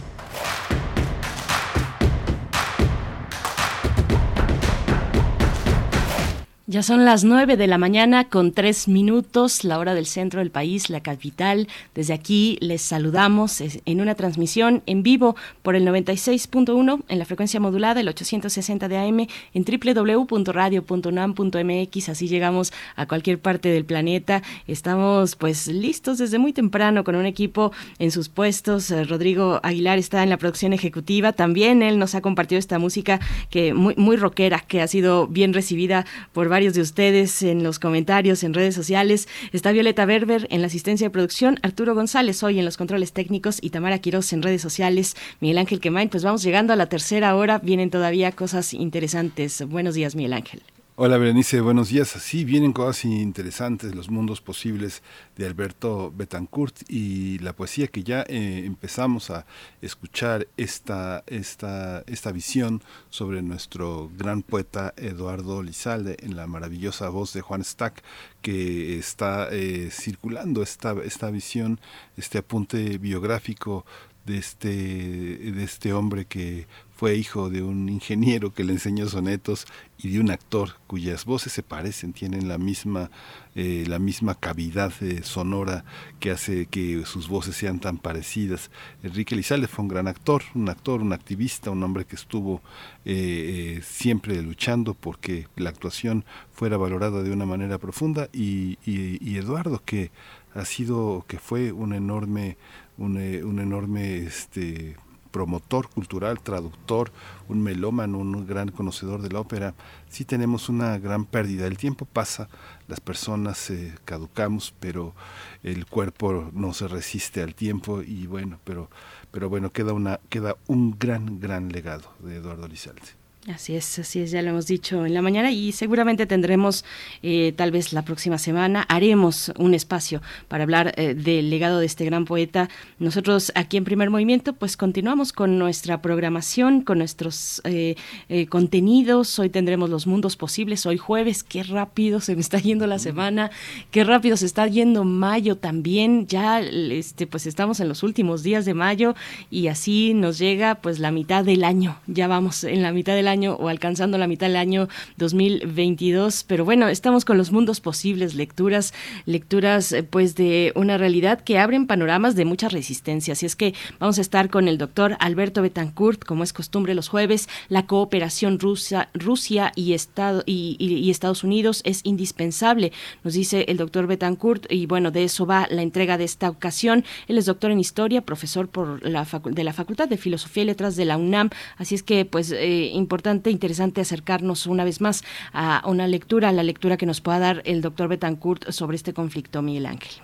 Sí, es muy, siempre es muy interesante esta lectura que también incluye una lectura de, medios que hace necesaria para gran parte de los radioescuchas que no, no, son, no están especializados en ese seguimiento, tener una visión clara, orientadora de qué son, cuáles son las narrativas dominantes para entender un conflicto como este. No es, no es nada sencillo, ¿no? Sobre todo por lo que está involucrado en los actores de la zona de la que estamos lejanos, francamente, culturalmente, eh, socialmente, eh, hay muchas cosas que no son comprensibles si uno no vive en esos territorios, ¿no? Sí, sí, claro, por supuesto y de alguna u otra manera, pues al estar eh, tan involucrado los Estados Unidos, pues sí que resentimos los impactos de un conflicto como este, lo resiente el mundo entero cuando de por medio está la alimentación, los granos, eh, en el caso de Ucrania, eh, los energéticos, gas y petróleo en el caso de Rusia. Bueno, pues vamos a tener la lectura de Alberto Betancourt y hacia el cierre hablaremos de derechos humanos, sobre todo orientados hacia las infancias y las adolescencias en México. Violencia vicaria es el tema que tratará con nosotros Alicia Vargas Ayala, directora del CIDES eh, IAP y también integrante del Consejo Directivo de la Redim. La Redim, que si no siguen a la Redim, pues es muy interesante, ¿verdad? Siempre, siempre es un conjunto de organizaciones, eh, una red de organizaciones por los derechos de la infancia en México que siempre tiene pues materiales interesantes, propuestas interesantes para la protección de, la, de las infancias y las adolescencias en nuestro país. Así es que bueno, pues vamos a tener a Alicia Vargas Ayala para el cierre y antes de irnos a la poesía, eh, quiero preguntarles si ustedes ya siguen en redes sociales a las Reinas Chulas y al Teatro Bar El Vicio. Y si no, y si no, bueno, pues vayan y síganles, porque aquellos, aquellas que, nos compartan en una captura de pantalla que siguen a Reinas Chulas y Teatro Bar El Vicio se pueden ganar algunas cortesías. Va de esta manera. Eh, tenemos tres pases dobles para el show Adelístratas de Aristófanes en el Teatro Bar El Vicio en la función de hoy jueves 26 de mayo a las 21.30 horas. Es presencial y esas cortesías para hoy jueves se van por Twitter eh, para la función de hoy jueves de Adelístratas de Aristófanes para hoy hoy jueves se van por Twitter. Nos tienen que eh, poner en la publicación que ya está ahí que ya ya lanzamos desde primer movimiento ahí tienen que poner el hashtag quiero pases y enviar captura de pantalla donde demuestren que siguen a las reinas chulas y al teatro Bar El Vicio y los siguientes pases se van para la gente de Facebook, tres pases dobles para el show que me sirvan una trova y muchas más con el dueto FM eh, conformado por Marilú Zanella y Fernando Salazar en el Teatro Bar El Vicio también. Esto es para la función del viernes, mañana 27 de mayo a las 21.30 horas. Esas, esas cortesías, esos pases dobles se van por Facebook. De la misma manera, busquen en, eh, en nuestra cuenta de Facebook la publicación que ya está ahí eh, y con el hashtag quiero pase agregar las capturas de pantalla donde demuestren que siguen a las reinas chulas del Teatro Bar El Vicio. Así es que por Twitter se van los pases para el día de hoy, Adelístratas de Aristófanes, y por Facebook los pases para mañana, que me sirvan una trova y muchas más. Y como siempre agradecemos a las reinas chulas, que también son generosas. El Teatro Bar El Vicio se ubica en calle Madrid número 13, Colonia del Carmen en Coyoacán, y bueno, los ganadores deberán llegar 40 minutos antes de la función y presentarse con una identificación oficial, mencionar que llevan cortesías, cortesías de primer movimiento de Radio UNAM. Pues bueno, ahí está Miguel Ángel Para, para pues disfrutar de estos eh, shows de las reinas chulas que son tan divertidos y tan aleccionadores en el Teatro Bar El Vicio, Miguel Ángel. Sí, es una, sí, es un, es un gusto siempre estar cerca de esta, de esta visión de la política y la cultura que ellas proponen. Pero bueno, nos vamos a la poesía necesaria. Esta poesía necesaria eh, es posible gracias al patrimonio que ha generado Descarga Cultura, eh, grabando las voces, eh, teniendo un testimonio de nuestros grandes artistas como Eduardo Lizalde. Vamos a escuchar. Es hora de poesía necesaria. Soy Eduardo Lizalde, poeta y cazador de tigres, pero solo en los libros. Por supuesto, la poesía necesaria de esta mañana está dedicada al gran poeta Eduardo Lizalde. Eh, falleció ayer, falleció este 25 de mayo, pero la larga vida, la larga trayectoria de este poeta, traductor, hombre de letras, hombre de música, es eh, imprescindible en nuestro, en nuestro ambiente cultural, en el paisaje cultural mexicano. Vamos a escuchar su idea de la poesía y volvemos para escuchar eh, dos fragmentos más que son emblemáticos de su obra.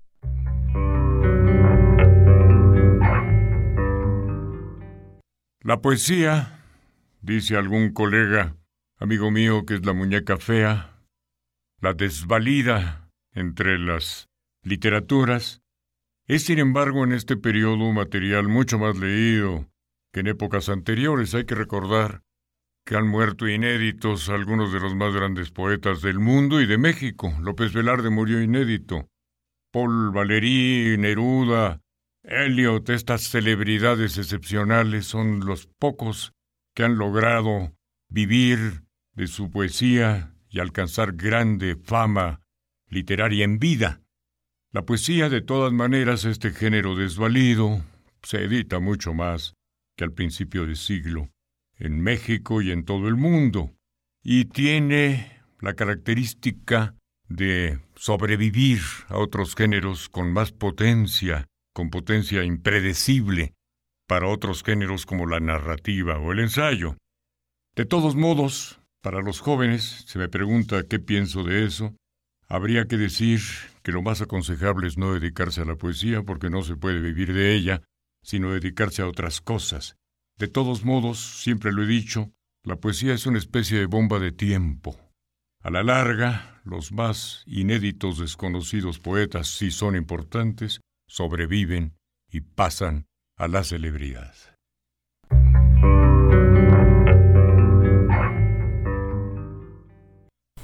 Ahora vamos a escuchar un fragmento del Tigre en la Casa, uno de los poemas más extraordinarios de Eduardo Lizalde, eh, Premio Villaurrutia en 1970. Este es un fragmento.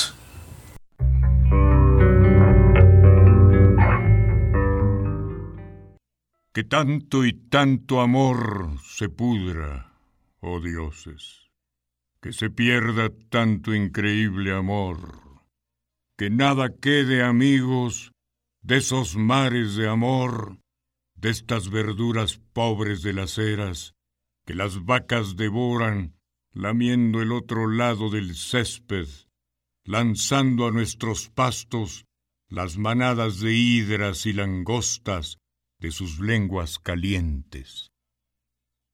Como si el verde pasto celestial, el mismo océano, salado como arenque, hirvieran que tanto y tanto amor y tanto vuelo entre unos cuerpos, al abordaje apenas de su lecho, se desplome. Que una sola munición de estaño luminoso, una bala pequeña, un perdigón inocuo para un pato, derrumbe al mismo tiempo todas las bandadas y desgarre el cielo con sus plumas.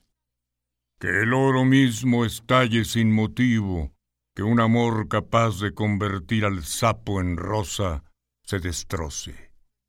Que tanto y tanto una vez más y tanto, tanto imposible amor inexpresable nos vuelva tontos, monos sin sentido. Que tanto amor queme sus naves antes de llegar a tierra. Es esto dioses, poderosos amigos, perros, niños, animales domésticos, señores, lo que duele.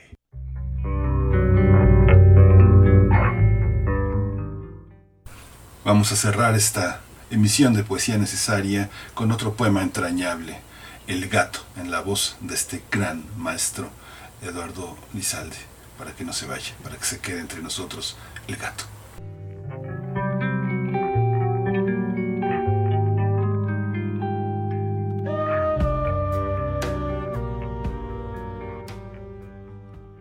se sabe legendario y mágico.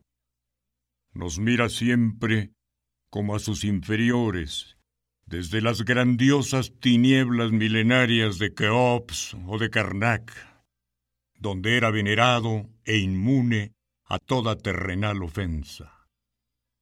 Uno puede admirarlo sobre un mueble mullido o una consola, sorteando sin romper los frascos de cristal y otros endebles ornamentos y espejos, avanzando entre ellos como un soplo de seda y fuego. O bien, podemos verlo sobre el borde pétreo de un muro en el jardín, ejecutando largos y estremecedores conciertos de inmovilidad con estatuarias dotes sobrenaturales. Se puede uno topar con él en un instante a riesgo de un zarpazo, confundido entre los vivelotes de armiño o lana, o acurrucado en la vitrina de un museo junto al tranquilo cuerpo disecado de un felino congénere o cómplice remoto. En la casa, cuando se haya esculpido en uno de esos trances de asombrosa quietud, suele fijar en nosotros como un dardo su gélida mirada, por un tiempo sólo registrable con uno de esos artefactos fílmicos de acción continua, aptos para observar el crecimiento de una planta o una flor. Sus fosfóricas pupilas, eso suele decirse, son un túnel de luz hacia el infierno. Uno siente al verlas de reojo que si intentara sostener la vista sobre ellas durante dos minutos temerarios, podría llevarlo a enloquecer de pronto, sufrir algún masivo infarto o derrumbarse sangrando por los ojos al pie de alguna de esas domésticas deidades.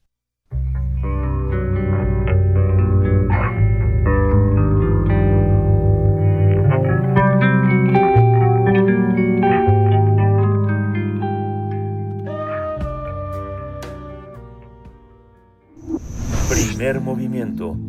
Hacemos comunidad con tus postales sonoras. Envíalas a primermovimientounam.gmail.com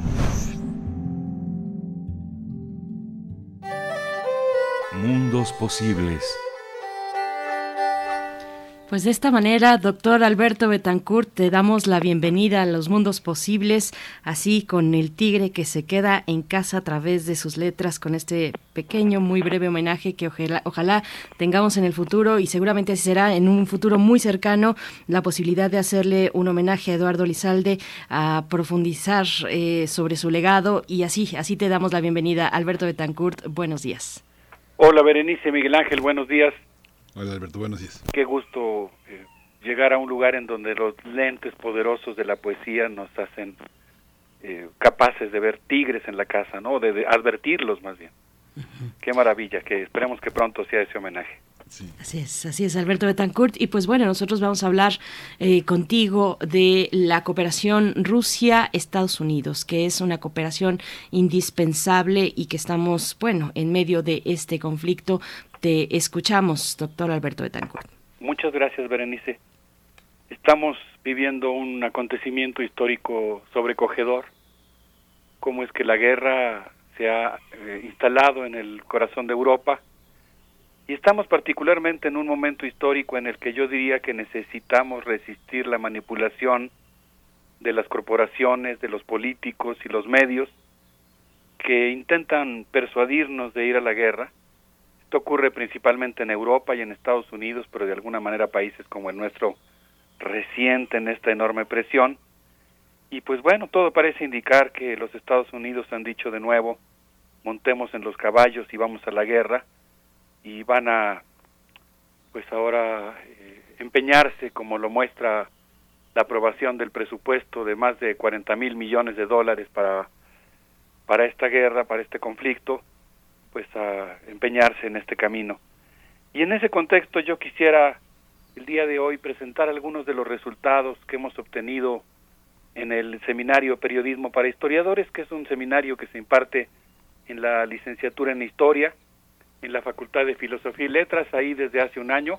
Obviamente el conflicto empezó después, pero desde hace un año hemos estado observando la geopolítica mundial, la gobernabilidad, la seguridad mundial, y a partir del conflicto, ya en fechas más recientes, desde febrero, pues eh, los integrantes del seminario, en su mayoría estudiantes de licenciatura en historia, y un servidor, pues hemos estado siguiendo diversos temas relacionados con la con la terrible guerra en Ucrania. Y yo quisiera el día de hoy pues compartir con ustedes, eh, bosquejar algunas de las investigaciones que ahí hemos realizado. Quisiera comenzar con, con la propia, y citar un artículo publicado en el Boletín de los Científicos Atómicos, una entrevista muy larga que el director del, de esta importante publicación le hizo a Siegfried Hecker. Siegfried, Hecker es un personaje muy importante de la industria nuclear estadounidense. Nada más por dar una idea de su carrera, Él fue director del Laboratorio Nacional de Los Álamos entre 1986 y 1997. Eh, es un laboratorio que tiene a su cargo el mantenimiento y entre otros, pero de manera principal, es el laboratorio que tiene a su cargo el mantenimiento y la modernización de los arsenales nucleares estadounidenses. Ahora, como ocurre con muchas de estas instituciones, pues también por los propios problemas que genera la construcción de los arsenales, también tiene a su cargo tareas como pues eh, la remediación de la contaminación y los peligros, las, el desarrollo de tecnologías para contribuir a la no proliferación, para evitar el terrorismo nuclear. Entonces Siegfried Hecker, Siegfried Hecker, pues es un personaje importantísimo. Y estando en ese cargo, no me lo puedo imaginar lo que debe ser levantarte en la mañana e ir a atender un laboratorio de esa naturaleza. Es un laboratorio que tiene 6.000 científicos contratados, de los cuales alrededor de 2.000 son físicos. Y teniendo ese puesto de mantener las cabezas nucleares del arsenal norteamericano, pues Hecker se dio cuenta de que no, no había otra manera de evitar eh, una tragedia que colaborando con sus colegas, los científicos rusos, y dando los eh, pasos eh, que pudieran darse para colaborar y evitar pues el, el holocausto.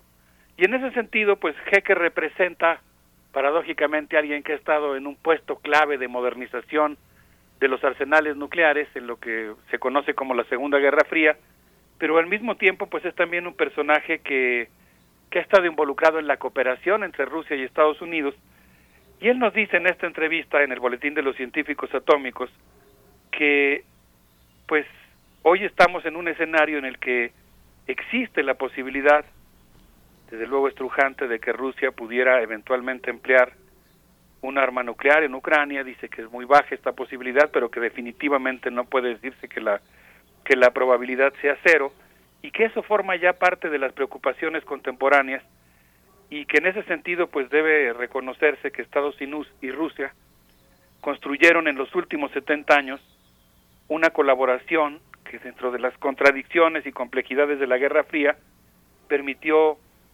los usos pacíficos de la energía nuclear bueno, una, una cosa un poco paradójica, pero la disuasión mutua asegurada que impedía que cualquiera de las dos potencias eh, se atreviera a utilizar un arma de esta naturaleza. Y esta cooperación también contuvo la proliferación de armas nucleares, permitió la lucha conjunta contra el terrorismo nuclear y algo muy importante, pues evitó también accidentes de la industria nuclear civil y desafortunadamente la guerra nos ha colocado en una situación, dice este importante científico norteamericano, Siegfried Hecker, pues en el que se ha destruido el orden nuclear, ha sido una destrucción no calculada del orden nuclear, y hoy estamos en una circunstancia en la que Rusia, que es uno de los principales exportadores de combustible eh, nuclear, pues eh, seguramente ya no va a seguir el mismo tipo de colaboración que seguía antes y Hacker insiste muchísimo en que el mundo sería un poco más seguro si hubiera un mínimo de cooperación entre científicos e ingenieros de Estados Unidos y Rusia y pues eh, él plantea la importancia de que esto eh, esta cooperación se restaure lo más pronto posible porque si continuamos con esta ruptura del orden nuclear mundial pues eh, vamos a estar en un mundo muchísimo más peligroso. Entonces bueno pues es una una voz muy autorizada que ha formado parte del complejo militar nuclear de los Estados Unidos y que tiene esta opinión que a mí me parece extraordinariamente valiosa respecto a la necesidad que tenemos en el mundo de que haya una buena relación entre los Estados Unidos y Rusia para poder vivir en un mundo un, eh, pues un poquito seguro, digamos, un poco más seguro o mucho más seguro que como está ahora que esta cooperación se ha roto. Y en ese mismo sentido, pues quisiera yo evocar eh, Berenice, si te parece bien, eh, un trabajo que realizó Juan Pablo Barba, el cual hizo una cosa prodigiosa porque él por sí mismo, digamos con sus propios medios, empezó a hacer un trabajo sobre los eh, de análisis de discurso de los discursos que ha pronunciado el presidente de los Estados Unidos, Joe Biden, y yo digo que es una cosa extraordinaria porque por sus propios medios empezó a plantearse la necesidad de hacer una tipología de los discursos para ubicar eh, los que ha pronunciado Biden y los ubica como un discurso de guerra. Yo digo que hizo, llegó a un descubrimiento similar al que hizo Paolo Fabri, el gran gigante de la semiótica, cuando se propuso una tipología de los discursos y habló, por ejemplo, de los discursos políticos, de los discursos científicos, y en este caso Juan Pablo pues hizo una propuesta, hablar de los discursos de guerra. Y él dijo que los discursos de este género, los discursos de guerra, construyen un enemigo común, establecen objetivos políticos y militares, persuaden a la opinión pública, apelan a la emotividad, resaltan las virtudes propias, obviamente pues demonizan al enemigo, y en este caso pues él entresaca frases de los discursos de Joe Biden y plantea cosas realmente muy preocupantes, por ejemplo el hecho de que el presidente de los Estados Unidos dijera que todo el pueblo ruso pagará por lo que ha hecho Vladimir Putin. Una afirmación que contrasta con otro tipo de discursos de guerra que han pronunciado jefes de Estado del propio Estados Unidos o de otros países cuando, cuando van a la guerra. Y también hizo afirmaciones tipo Rusia se convertirá en un paria o algo como Putin deberá dejar el poder, eh, lo cual ya implica no solamente contener la agresión contra Ucrania o hacer la guerra contra Rusia, sino incluso remover del poder a su jefe de Estado. Y pues aquí Juan Pablo señala en su trabajo, es la ponencia que él presentó en la mesa redonda que hicimos en la Biblioteca Miguel eh, Blerdo de Tejada, de la Secretaría de Hacienda, él resalta que es uno de, los, uno de estos discursos, eh, uno de los más importantes en las definiciones de cómo quiere hacer la guerra de Estados Unidos, se pronunció el 14 de mayo de 1955 en el mismo lugar en el que se firmó el Pacto de Varsovia, hace en el año de, perdón, el discurso se pronunció en en, marzo de este año y lo hizo en el mismo lugar en el que en mayo de 1955 se firmó el Pacto de Varsovia para garantizar la defensa del bloque socialista ante las amenazas de la OTAN. Eh, entonces, bueno, pues me parece que justamente este tipo de discurso de guerra que analiza Juan Pablo Barba, pues habla de que no estamos en un camino en el que se esté abriendo una mínima posibilidad de paz, de negociación, y por supuesto de la tan necesaria colaboración entre Estados Unidos y Rusia de la que habla Hecker. Y por eso es que son tan valiosas estas voces, estas voces sensatas, estas voces claras que llaman pues a apaciguar un poco los ánimos, a eh, renovar y reanudar los diálogos, las colaboraciones, pero parece que, que, son pocas, Alberto Betancourt, qué bueno que las destacas porque es el objetivo de un espacio como este. Hay muchos actores que circundan pues esta cuestión, eh, vemos a Finlandia, vemos eh, también a Turquía haciendo un papel muy interesante me parece, eh, pero bueno, Finlandia y Suecia, ¿no? Con esta intención de sumarse a la OTAN. China por allá también, eh, ¿dónde queda en esta matriz China? El conflicto es o era o fue, bueno, es todavía, era entre Estados Unidos y China, se atraviesa Rusia con el conflicto en Ucrania, pero bueno, son voces que hay que destacar eh, precisamente por esa sensatez, Alberto Betancourt. Sí, muchas gracias. Sí, de hecho, una de las cosas que menciona Juan Pablo Barba es que en uno de sus discursos, los primeros, el presidente de los Estados Unidos, Joe Biden, habla de que tiene 40 aliados dispuestos a embarcarse en esta tarea militar. Estamos hablando entonces ya de una guerra que está involucrando a una enorme cantidad de países, a lo que habría que sumar pues ahora la, gira que acaba de realizar el presidente estadounidense por Asia.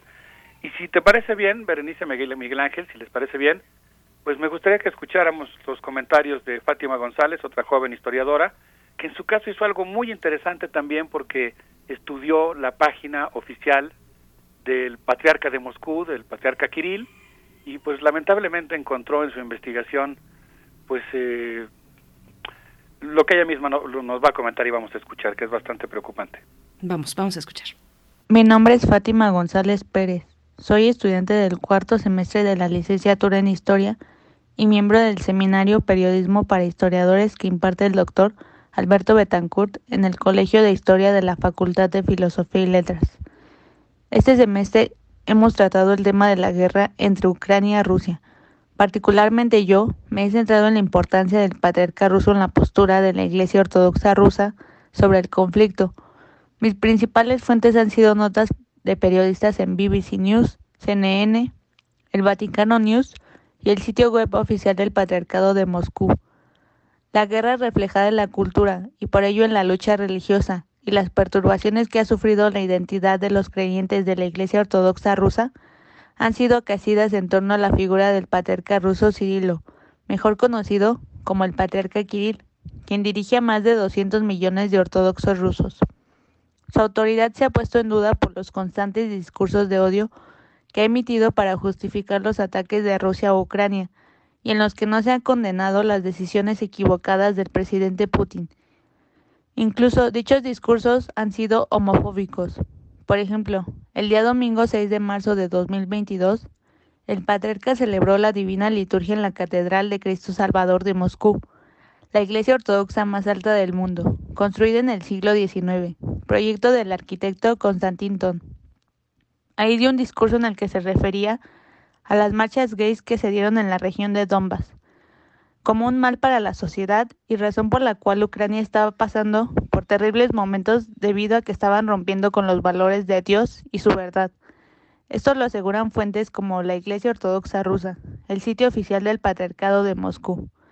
Es ahí donde yo me pregunté, ¿los valores de Dios son la homofobia, el conflicto, la guerra y la política rusa?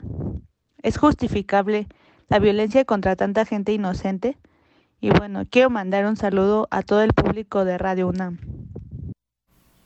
Un saludo de vuelta para ti, Fátima González. Gracias y qué valiosa aportación eh, eh, pues de quienes participan en este seminario permanente Periodismo para Historiadores. Doctor Alberto Betancourt, pues bueno, sí, pone ahí un, eje también muy importante para entender, pues, eh, entender a la multiplicidad de actores que circundan este conflicto, Alberto.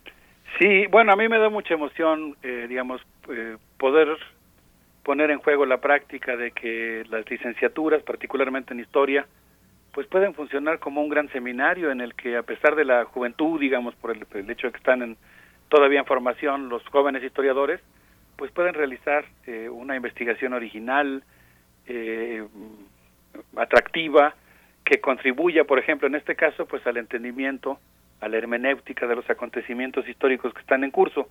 Este, esta catedral que menciona Fátima en su intervención, la Catedral de Cristo Salvador de Moscú, es una catedral, por cierto, que tiene mucha historia. Se construyó en 1812 para celebrar la victoria sobre Napoleón.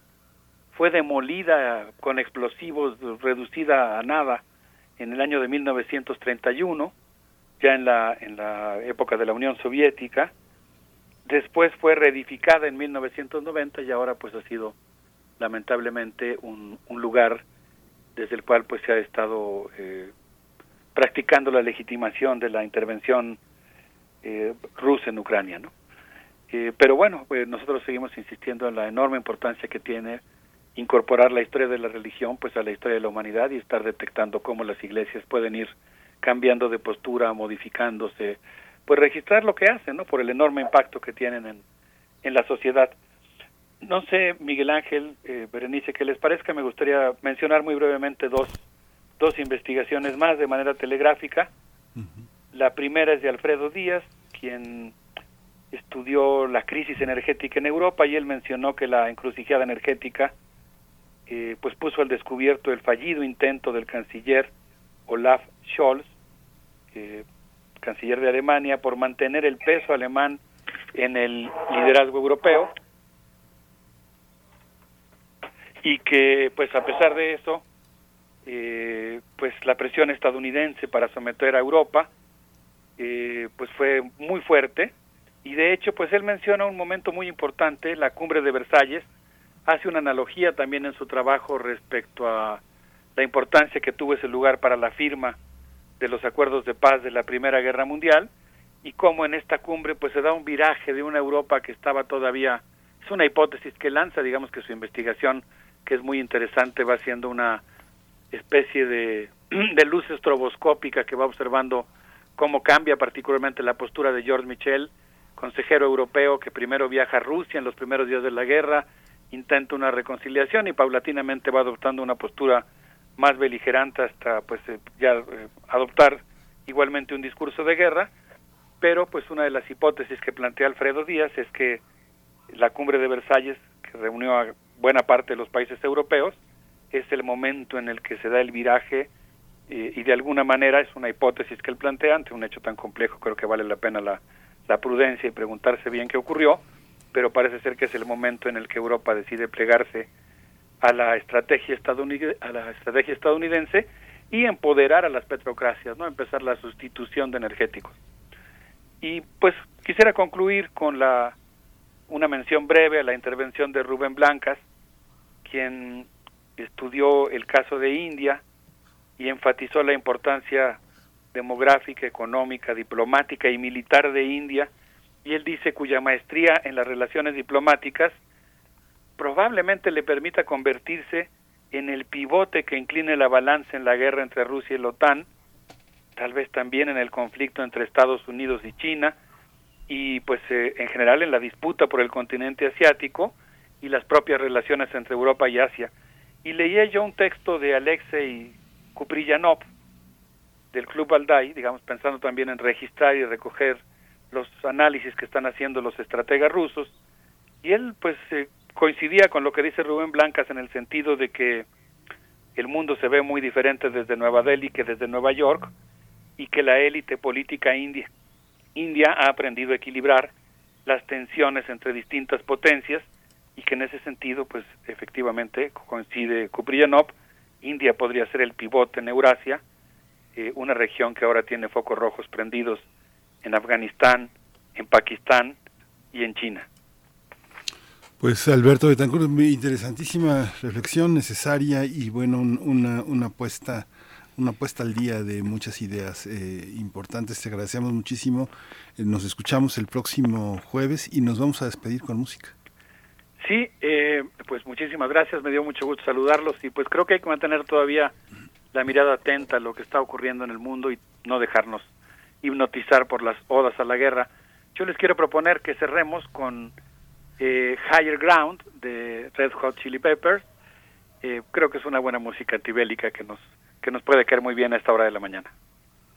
Te agradecemos, Alberto Betancourt. Excelente semana para ti. Gracias por todas estas reflexiones. Se nos quedan varias pues cuestiones, como siempre, como siempre. Pensar en Europa, que debería ser tal vez más activa que reactiva al margen pues de los intereses de los Estados Unidos. Vemos todo lo contrario, pero hubiera sido mm, o sería eh, un momento propicio para ello después de todo lo que viene arrastrando eh, Europa con los euroescépticos. En fin, eh, hay, hay también mucho que seguir avanzando. Te agradecemos, te deseamos lo mejor y nos encontramos en ocho días, Alberto Betancourt. Nos vemos en ocho días, que estén muy bien. Hasta luego.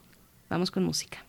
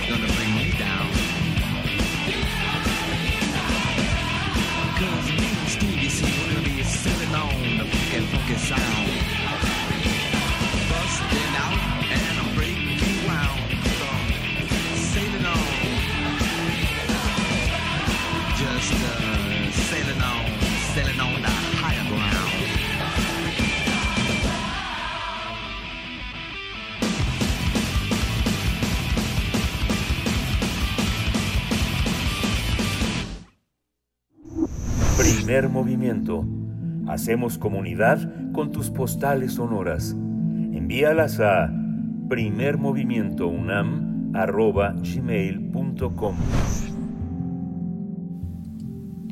9 con 43 minutos de la mañana. Estamos en algún en pocos momentos estaremos en unos segundos con Alicia Vargas Ayala, directora del CIDE-CIAP, para hablar de violencia vicaria. Es un tema muy importante, muy importante además en el contexto de tantas violencias que se van sumando en nuestro país, pero ya estaremos con ella eh, en unos segundos y que, bueno, pues como cada como cada mes la revista de la Universidad de México pues lanza lanza un número y para bueno para este para este de mayo que, que ya se nos está yendo pero que no habíamos reparado en ello pues eh, la revista de la universidad ha publicado el número dedicado al desierto al desierto. Siempre es interesante acercarse a esta publicación que se puede encontrar de manera digital en el sitio revista de la pero si se puede hacer uno de un ejemplar físico, pues eh, y ahora ya después de que se han levantado las restricciones por la pandemia, pues es más fácil acercarse a, las librerías, en fin, acercarse y obtener un, un, ejemplar en físico, pues vale mucho la pena de verdad en esta edición dedicada al desierto, en este número de mayo, pues como siempre Guadalupe Netel hace una editorial pues muy interesante, el desierto nos coloca frente a la inmensidad, como en el mar, el viento sopla ahí a sus anchas, sin encontrar obstáculos, la sensación de vacío hipnotiza, resulta fascinante esa aparente escasez de plantas, de animales y de otros seres vivos, las dunas, cuando las hay, los oasis, los espejismos, las cactáceas y las especies insólitas que en ellos se concentran, nos remiten a experiencias que colindan con lo fantástico o por lo menos con lo mítico. Bueno, de esta manera inicia Guadalupe Netel con la editorial eh, para abrir, para dar apertura a este número dedicado al desierto, Miguel Ángel. Así es que, bueno, pues con contenidos como siempre muy interesantes, muy bien cuidados, con una eh, propuesta gráfica también eh, interesante, siempre propositiva, pues siempre vamos a encontrar algo interesante desde distintos registros en la revista de la Universidad, Miguel Ángel. Sí, yo no he visto el número, tengo ya el número, pero no, no lo he podido revisar, pero el desierto siempre es aquello a lo que nuestra cultura, se, a lo que el desierto es una resistencia a lo que nuestra cultura propone. Es un lugar donde no cabemos, donde no podemos eh, doblegar a todo ese horizonte de silencio aparente, de ausencia, de vacío aparente, y que justamente en esa apariencia está nuestro gran vacío cultural de no poder entrar en esa dimensión respetuosamente, sino como hemos entrado, doblegándolo todo, ¿no? Doblegando el agua, los ríos, este, las montañas, el desierto ha sido todavía un espacio que se ha resistido a la, a la mano del hombre, ¿no? Así es. Y bueno, hay una selección poética, como siempre, las enseñanzas del, desierto de Alberto Blanco, mitología de Liman Boisha, eh, también, eh, bueno, la participación de Sandra Lorenzano, cicatrices en el desierto, en fin, una colección de miradas, de miradas eh, desde distintos registros sobre el, el desierto que yo creo que vamos a disfrutar mucho y pues esperamos ya próximamente la edición de junio que ya está a la vuelta de la esquina. Y, bueno, pues ahí está la invitación para que se acerquen a la revista de la universidad, su versión digital, revista de la universidad.mx. Y también el doctor Alberto Betancourt eh, nos invita, nos anuncia, ya no nos dio tiempo con él o se nos pasó por ahí, pero a la conferencia virtual del día de hoy, jueves 26 de mayo, eh, tendrá lugar a las 11 horas la conferencia virtual titulada La guerra entre Rusia y Ucrania y sus consecuencias en la globalización actual entre los ponentes se encuentra Ilan Semo de la Universidad Iberoamericana, Francisco Javier Guerrero también del INA, eh, el propio Alberto Betancourt y César Alcázar de la Universidad del País Vasco. Así es que bueno, esta eh, conferencia que tiene, la entrada es libre y es de cupo limitado por supuesto, pero también es una conferencia virtual que se puede seguir a través de Facebook Live y de la cuenta de YouTube del Museo Nacional de las Culturas del Mundo del INA Miguel Ángel. Sí, vale muchísimo la pena acercarse a esta, esta propuesta porque además es eh, de una, una posibilidad de, eh, de muchos territorios académicos, de convergencias como casi todo lo que propone Alberto Betancourt, transfronterizo y, y de reflexión multifactorial, así, así de diverso es esta propuesta. Así de diversa es. Si tenemos comentarios que queremos compartir con ustedes en redes sociales, pues ya se nos fue el doctor Alberto Betancourt, pero siempre está muy atento a sus redes sociales, eh, a los comentarios que cada jueves pues se van, eh, se van eh, exponiendo por parte de ustedes en redes sociales. Él tiene esta cuenta de Twitter, arroba mundos posibles guion bajo. Dice al respecto pues del tema, Hernán Garza dice, no dejarse hipnotizar por la idea, por las idas a la guerra, pertinente recomendación del doctor Betancourt. Eh, Abel lo dice que padre la participación de los alumnos. Y manda un saludo al doctor Betancourt. Eh, eh, R. Guillermo también dice, es bien conocido históricamente la retórica de todas las potencias occidentales y sus políticos acerca de las religiones para sus fines militares. Juan Pablo II, rabinos, en fin, los nazis eh, em, requirieron requirieron ocultismo, no se diga los satanistas. Bueno, pues ahí ya no te entendí, R. Guillermo, pero gracias por tus comentarios a todos ustedes. Y tenemos ya también a los em, ganadores, a los ganadores y ganadoras de los boletos de las em, cortesías que anunciamos a principio de la hora para ir al Teatro Bar El Vicio. Las Reinas Chulas nos invitan y bueno, tenemos eh, ganadores para, la, eh, para el show del día de hoy jueves 26 de mayo, Adelístratas de Aristófanes. Eh, los ganadores son Rosilaura Castellanos, eh, Alfonso de Alba Arcos y José Eduardo Landeros Albores. Se llevan sus eh, boletos, mm, sus cortesías para esta noche en el Teatro Bar El Vicio. Disfrútenlo mucho y nos cuentan, nos cuentan mañana cómo les fue allá eh, pues en Coyoacán con las reinas chulas. Yo creo que los van lo van a disfrutar mucho. En unos momentos más tendremos también a los ganadores de Facebook que recuerden son para las cortesías son para la función del día de mañana, las que se van por Facebook, busquen ahí nuestra publicación y díganos hashtag quiero pase y nos envían la pantalla, la captura de pantalla donde muestren que siguen a las Reinas Chulas y al Teatro Bar El Vicio. Pues bueno, eh, hay, que, hay que apurarse porque Tamara Quirós, eh, después del primer movimiento, pues ya tiene que atender otras obligaciones. Pero bueno, ahí están los ganadores, al menos por Twitter, Miguel Ángel. Y pues nos vamos a ir con música, yo creo, ¿no? Nos vamos a ir con música, pero ¿qué vamos a escuchar? A ver, tú dinos. Nina Simón, Feeling Good. Vamos a escuchar a esta gran mujer. Volvemos a primer movimiento. No, no es cierto. Sun in the sky, you know how I feel. Breeze drifting on by, you know how I feel. It's a new dawn, it's a new day. It's a new life for me, yeah. It's a new dawn, it's a new day. It's a new life for me. Ooh, ooh, ooh, and I'm feeling good.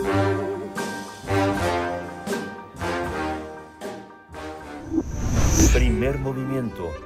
Hacemos comunidad en la sana distancia. Libertad. Seguridad. Salud. Identidad. Alimentación. Libre desarrollo de la personalidad. Educación. Pensar nuestros derechos humanos. Bienvenida esta mañana, Alicia Vargas Ayala. Como siempre, te saludamos, te, damos, te agradecemos pues que estés aquí en este espacio para hablar de, las, eh, de los derechos de las niñas, los niños, las adolescencias, con este tema, violencia vicaria. Alicia Vargas Ayala, cuéntanos, por favor. Buenos días, eh, pues muchas gracias por el espacio, gracias por permitirnos seguir tocando estos temas que verdaderamente nos siguen generando eh, pues de ocupación. Y en este caso, sin duda, la violencia vicaria es un, es un tema que tenemos pendiente en la agenda de los derechos de niñas, niñas adolescentes porque nos da muchos elementos que nos refieren incluso a otras preocupaciones que justamente tenemos que abordar ahora. Y bueno, la violencia vicaria es un concepto que proviene de la psicología y que justo sirve para definir el impacto emocional que tienen los terapeutas, profesionales de la psicología, trabajadores sociales, que generan un efecto de vivir la ansiedad al sentir la indignación que viven las víctimas y se opera una transferencia hacia la persona que está acompañando o que está ayudando.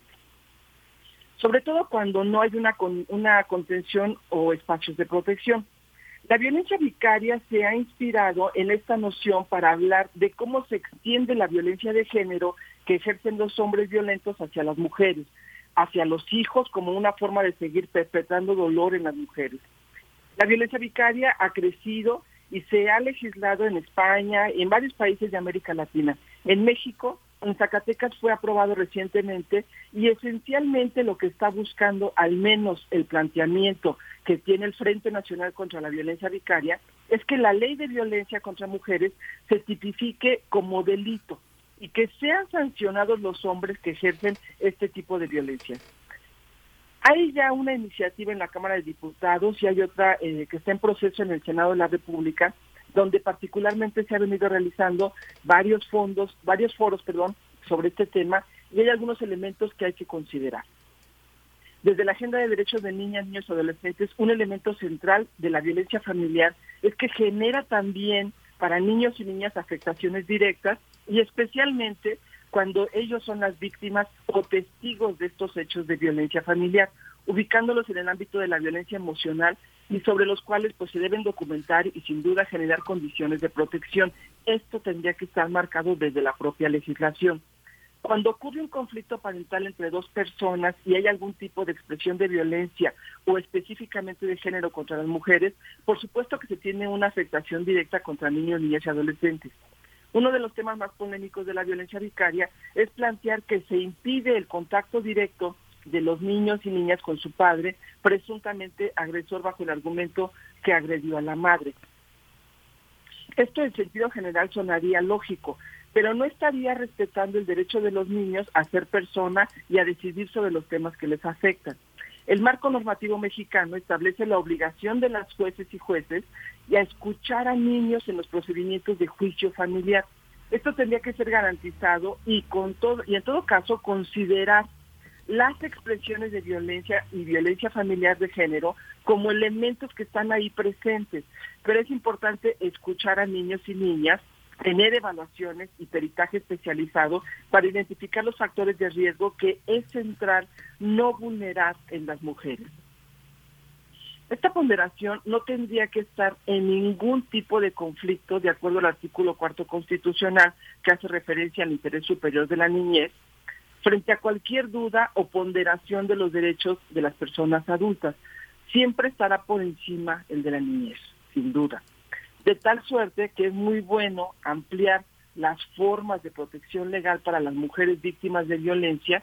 Por supuesto, es positivo y es necesario seguir hablando de la violencia familiar y del impacto que éste tiene en niños y niñas, pero es central, muy importante al mismo tiempo, tener cuidado de que una pretensión de protección a las mujeres no termine vulnerando los derechos de niños, niñas y adolescentes. Y central, mantener el ojo que el sistema judicial mexicano asuma que tiene una tarea importantísima de ponderación de los elementos para poder tomar una decisión y evitar que la violencia vicaria sea la antítesis de lo que ya la Suprema Corte de Justicia declaró anticonstitucional, que es el llamado alineación parental, que precisamente desde una visión antifeminista y antiderechos se impide que niñas y niños opinen sobre la condición de lo que les pasaba en la familia, que opinen sobre el conflicto que están viviendo en la familia, argumentando que eran manipulados. Esto la propia eh, Suprema Corte de Justicia destacó que anulaba el derecho del niño a ser escuchado y corremos el riesgo de que si esto no se protege en el proyecto de ley de violencia vicaria, además de ser anticonstitucional, estaría nuevamente vulnerando y violentando el derecho de niñas y niños a ser escuchados. el derecho a vivir en familia, entendiendo por supuesto que la familia no solamente es el papá o la mamá, sino también la familia extensa, los tíos, las tías, los abuelos, los primos y demás. Es decir, sobre todo a que puedan tener el derecho a decidir sobre los temas que les afectan. Esto es muy importante mantenerlo presente todo el tiempo, porque como ustedes saben, eh, eh, todos todos podemos entender que la violencia vicaria, que por supuesto es un es un elemento de definición que permite o que o que caracteriza, perdón, esta violencia en las mujeres, en los niños, pues normalmente se ejerce sobre los niños, contra las niñas y niñas, pero también puede ser que se ejerza contra un bien apreciado por la mujer maltratada. Y aquí el problema que tenemos, digamos, que observar y que contener en términos de lo que de los riesgos para vulnerar los derechos es que justamente en un proceso y que el marco legal lo, lo, lo, lo complemente, lo conforme, que en un proceso las niñas y los niños son sujetos poseedores de derechos, sujetos activos y que tienen derecho a opinar y a definir y a decidir sobre lo que tiene que ver con su vida. Ese sería mi punto en términos de la violencia vicaria, que hoy está en boga y que tenemos que estar en el ojo de la revisión de las propuestas que se están trabajando en nuestras respectivas cámaras. Pues qué bueno que lo traes a cuento, Alicia Vargas Ayala. Eh, se merece mm, darle más vueltas porque, bueno, tú lo, eh, lo pones el acento en los niños y las niñas, ¿no? En cuestiones de conflictos familiares, de divorcios y demás, alienación parental es el tema que, que también estás tocando mm, periféricamente, pero lo podemos encontrar en, en todas aquellas personas, varios perfiles que atienden a víctimas, desde servidores públicos, activistas, personas defensoras de derechos humanos, abogados e incluso periodistas. Alicia Vargas Ayala, se nos ha acabado el tiempo estamos sobre la hora. Te agradecemos y nos encontramos en 15 días pues con todos estos estas reflexiones eh, girándonos también en la cabeza. Muchas gracias por participar como siempre en este espacio. Gracias, Berenice. Un saludo. Gracias. Gracias. Pues ya se nos acabó el tiempo, ya son las 10 de la mañana, Bernice, nos despedimos. Mañana nos encontramos de 7 a 10, mañana viernes, el último día de la semana. Esto fue Primer Movimiento. El mundo desde la universidad. Radio UNAM presentó Primer Movimiento, El Mundo desde la Universidad, con Berenice Camacho y Miguel Ángel Quemain en la conducción, Frida Saldívar y Violeta Berber, producción, Antonio Quijano y Patricia Zavala, noticias, Miriam Trejo y Rodrigo Mota, coordinadores de invitados, Tamara Quirós, redes sociales, Arturo González y Socorro Montes, operación técnica. Servicio Social, Vicente Pérez e Iván Chavarría. Locución, Tessa Uribe y Juan Stack. Quédate en sintonía con Radio UNAM. Experiencia sonora.